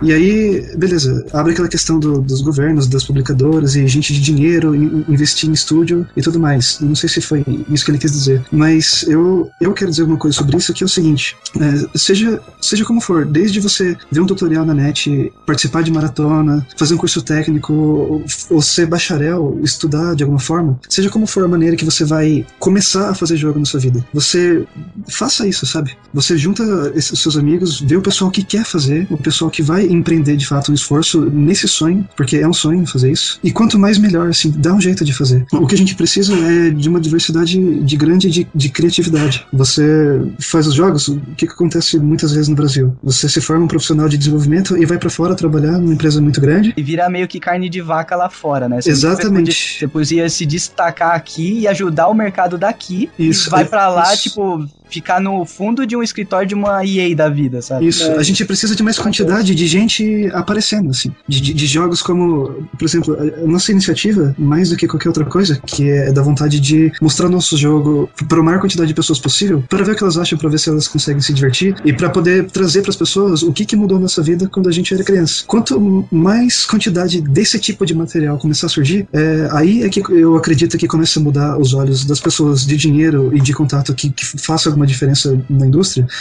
a, a vir pra cá, porque é, é isso que, que as pessoas querem, sabe? Eu quero uh, um entretenimento de qualidade. Eu quero o máximo de opção possível. Eu quero poder escolher esse tipo de coisa. E então não é uma coisa que tem concorrência, é uma coisa que tem que ser restrita. É uma coisa que tem que ser disseminada, incentivada e ajudada. Ah, os desenvolvedores independentes são uma comunidade, um ajuda o outro. Eu também acredito nisso que ele falou, nesse cenário independente. São jogos de extrema criatividade, não tem pitaco de dinheiro, de cronograma, de deadline para poder restringir a, a criatividade e a, qualidade do jogo. São coisas produzidas no nível do que tem que ser feito, do- no nível do que você quer fazer. Você extrai o máximo da essência daquilo que você quer passar para as pessoas e foi isso que, que desbravou esse espaço na indústria. Esses, esses jogos indie de que a gente falou há pouco tempo atrás, Limbo, Mint Boy, Bastion e entre outros, eles desbravaram o espaço na indústria, movimentaram dinheiro porque eles trouxeram essa essência, que é exatamente aquilo que o desenvolvedor, na experiência de gamer que ele teve, quis passar para as pessoas. Então eu acho que é isso que o, que o Brasil precisa, independente de como você comece. Você vai fazer bacharel, você vai fazer técnico, você vai aprender sozinho, não importa. Junte as pessoas é, e empregue esse esforço nisso, porque a, a chance disso acontecer muito rápido é muito grande. E em todo caso, se não der certo, você mata o porquinho e vai ter bacon em casa, né, cara? Não tem problema nenhum. Só quem desenvolve, quem produz, quem leciona, sabe quantas horas você deixou de assistir um filme, de sair no fim de semana, de ver uma televisão, de ter que ler livros, sei lá, até às vezes em japonês. Quantas vezes jogamos jogos em japonês que tinha que ficar desenhando no papel o que era o menu para tentar ver se alguém sabia o que estava escrito, para você poder verdade. Cara, escolher. quem nunca teve que gravar um password em japonês, cara? Fazer É, então assim, então assim, assim, eu acho que é, isso é, uma, é, uma- é o nosso dia a dia, é a nossa vida de fazer desta forma. Mas é, se dedicar mesmo, cara. Se vai ser através da academia, se vai ser através de livros, se vai ser através da internet, mas realmente se dedicar. Acho que esse contato, participar desses eventos. é, cara, eu vejo gente falando que quer desenvolver jogos, ele não quer estudar num lugar, pesquisa pouco pela internet e não vai em encontros de desenvolvedores. Então não quer, né? Na verdade É, não então, assim, quer. Só e quando ele vai nesses lugares, o cara tem medo de mostrar uma linha de código dele. Por quê? Não, porque o cara vai copiar a minha ideia. Cara, só vai aprender entregando o que você sabe. Exato. cara. Verdade. Putz, sensacional, cara. Você vai chegar assim e falar assim, o cara fala assim, pô, como que você fez esse pulo aqui? Aí eu fiz assim, pô, cara, eu, falo, eu fiz assim, ó. O que você acha dessa linha de código? O cara, pô, achei legal. Aí troca o contato, no meio da madrugada, 4 horas da manhã, você tentando resolver um código, você vai ter um programador amigo, cara, porque é o melhor horário pra você programar, naquele silêncio de ninguém te perguntando o que, que é isso aí, por que É não verdade. funciona, sabe? Cara, Aí- trabalhar de madrugada é muito foda, cara. É muito da hora. Não, aí você vai ter um cara que você vai mandar o código pra ele, ah, o cara copiou meu código. E qual o problema? É, cara. Se ele copiar o meu código e der um outro código que eu não sei fazer, eu acabei de ganhar. Lei da troca, cara. E se todo mundo ficar fechado, ficasse, né? Porque eu, eu acho que nesse, nesse mercado o pessoal não é assim. Deve ter um ou outro otário que é desse jeito. Mas E que não vai pra frente, que não né? vai pra frente. Mas se as coisas evoluem, se o Brasil tá começando a despontar nesse mercado, é porque a grande maioria não pensa assim, né, cara? E a gente tem sorte de ter a galera gente boa, como o pessoal da Tal Studio aí, que a gente viu que a galera gente boa não é os nerdão babacão que não sai de casa, que não sabe falar direito, que muita gente tem esse preconceito, né? Que pensa que o pessoal, ah, você mexe, você cria jogo, deve ser um idiota, não sabe nem falar em público, não sei o quê. E pelo contrário, né, cara? Você São que- empreendedores, cara. É uma Sim. geração de empreendedores. muito Sim, bom e a, a gente fica muito feliz de poder ajudar vocês com o nosso trabalho, inclusive. Ô, Doug, eu tenho umas considerações finais pra falar. Diga. É, eu, eu tô dando aula de redação literária, gente. Então, se vocês conhecerem alguém que, tá, que, que quer aprender a escrever de uma forma mais literária, por favor, me falem, tá bom? Não é Vou mandar meu. Não, isso é jabá, cara. Minha filha tá Não, mal. Minha filha tá mal na escola, na redação, cara. Eu tenho uma parte específica só pra criança, Fábio. É Sério mesmo, mesmo. Vamos, conver- vamos conversar sobre isso. E outra coisa, um pitaco pra dar pro Rogério. Aí, manda aí. É, eu acho que você podia usar uma musiquinha assim pro nome da escola, tipo, Saga, tá ligado? já, já fiz fui mandado embora. já, já fiz uma vez uma reunião tensa.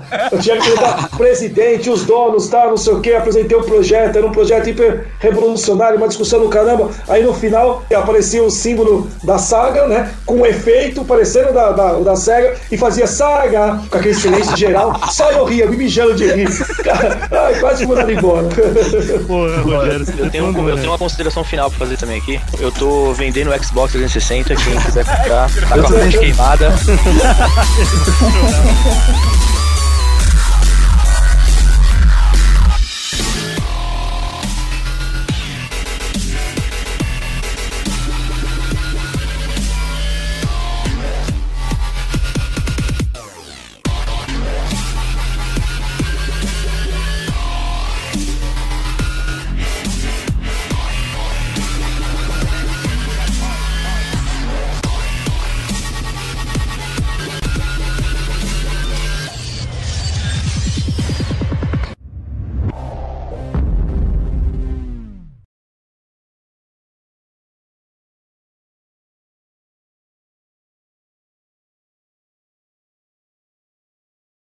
Eu, na verdade, só quero agradecer, fico muito feliz, me coloco à disposição de poder ajudar no que for preciso, não só o, a- o blog no sentido do podcast, ou até cedendo espaço se for preciso, fazendo junto em alguns eventos que a gente acaba participando junto, cedendo uma, uma condição de poder trabalhar junto com vocês, apoiando mesmo esse movimento que é, acaba levando conteúdo sério de uma forma divertida e de uma forma útil né, para quem realmente quer entrar nesse mercado, ah, de colocar à disposição e até a marca e a empresa e até a pessoa, Rogério, no sentido de apresentar amigos e, e trocar ideias para esse mercado indie, principalmente para o jogo que eu curti.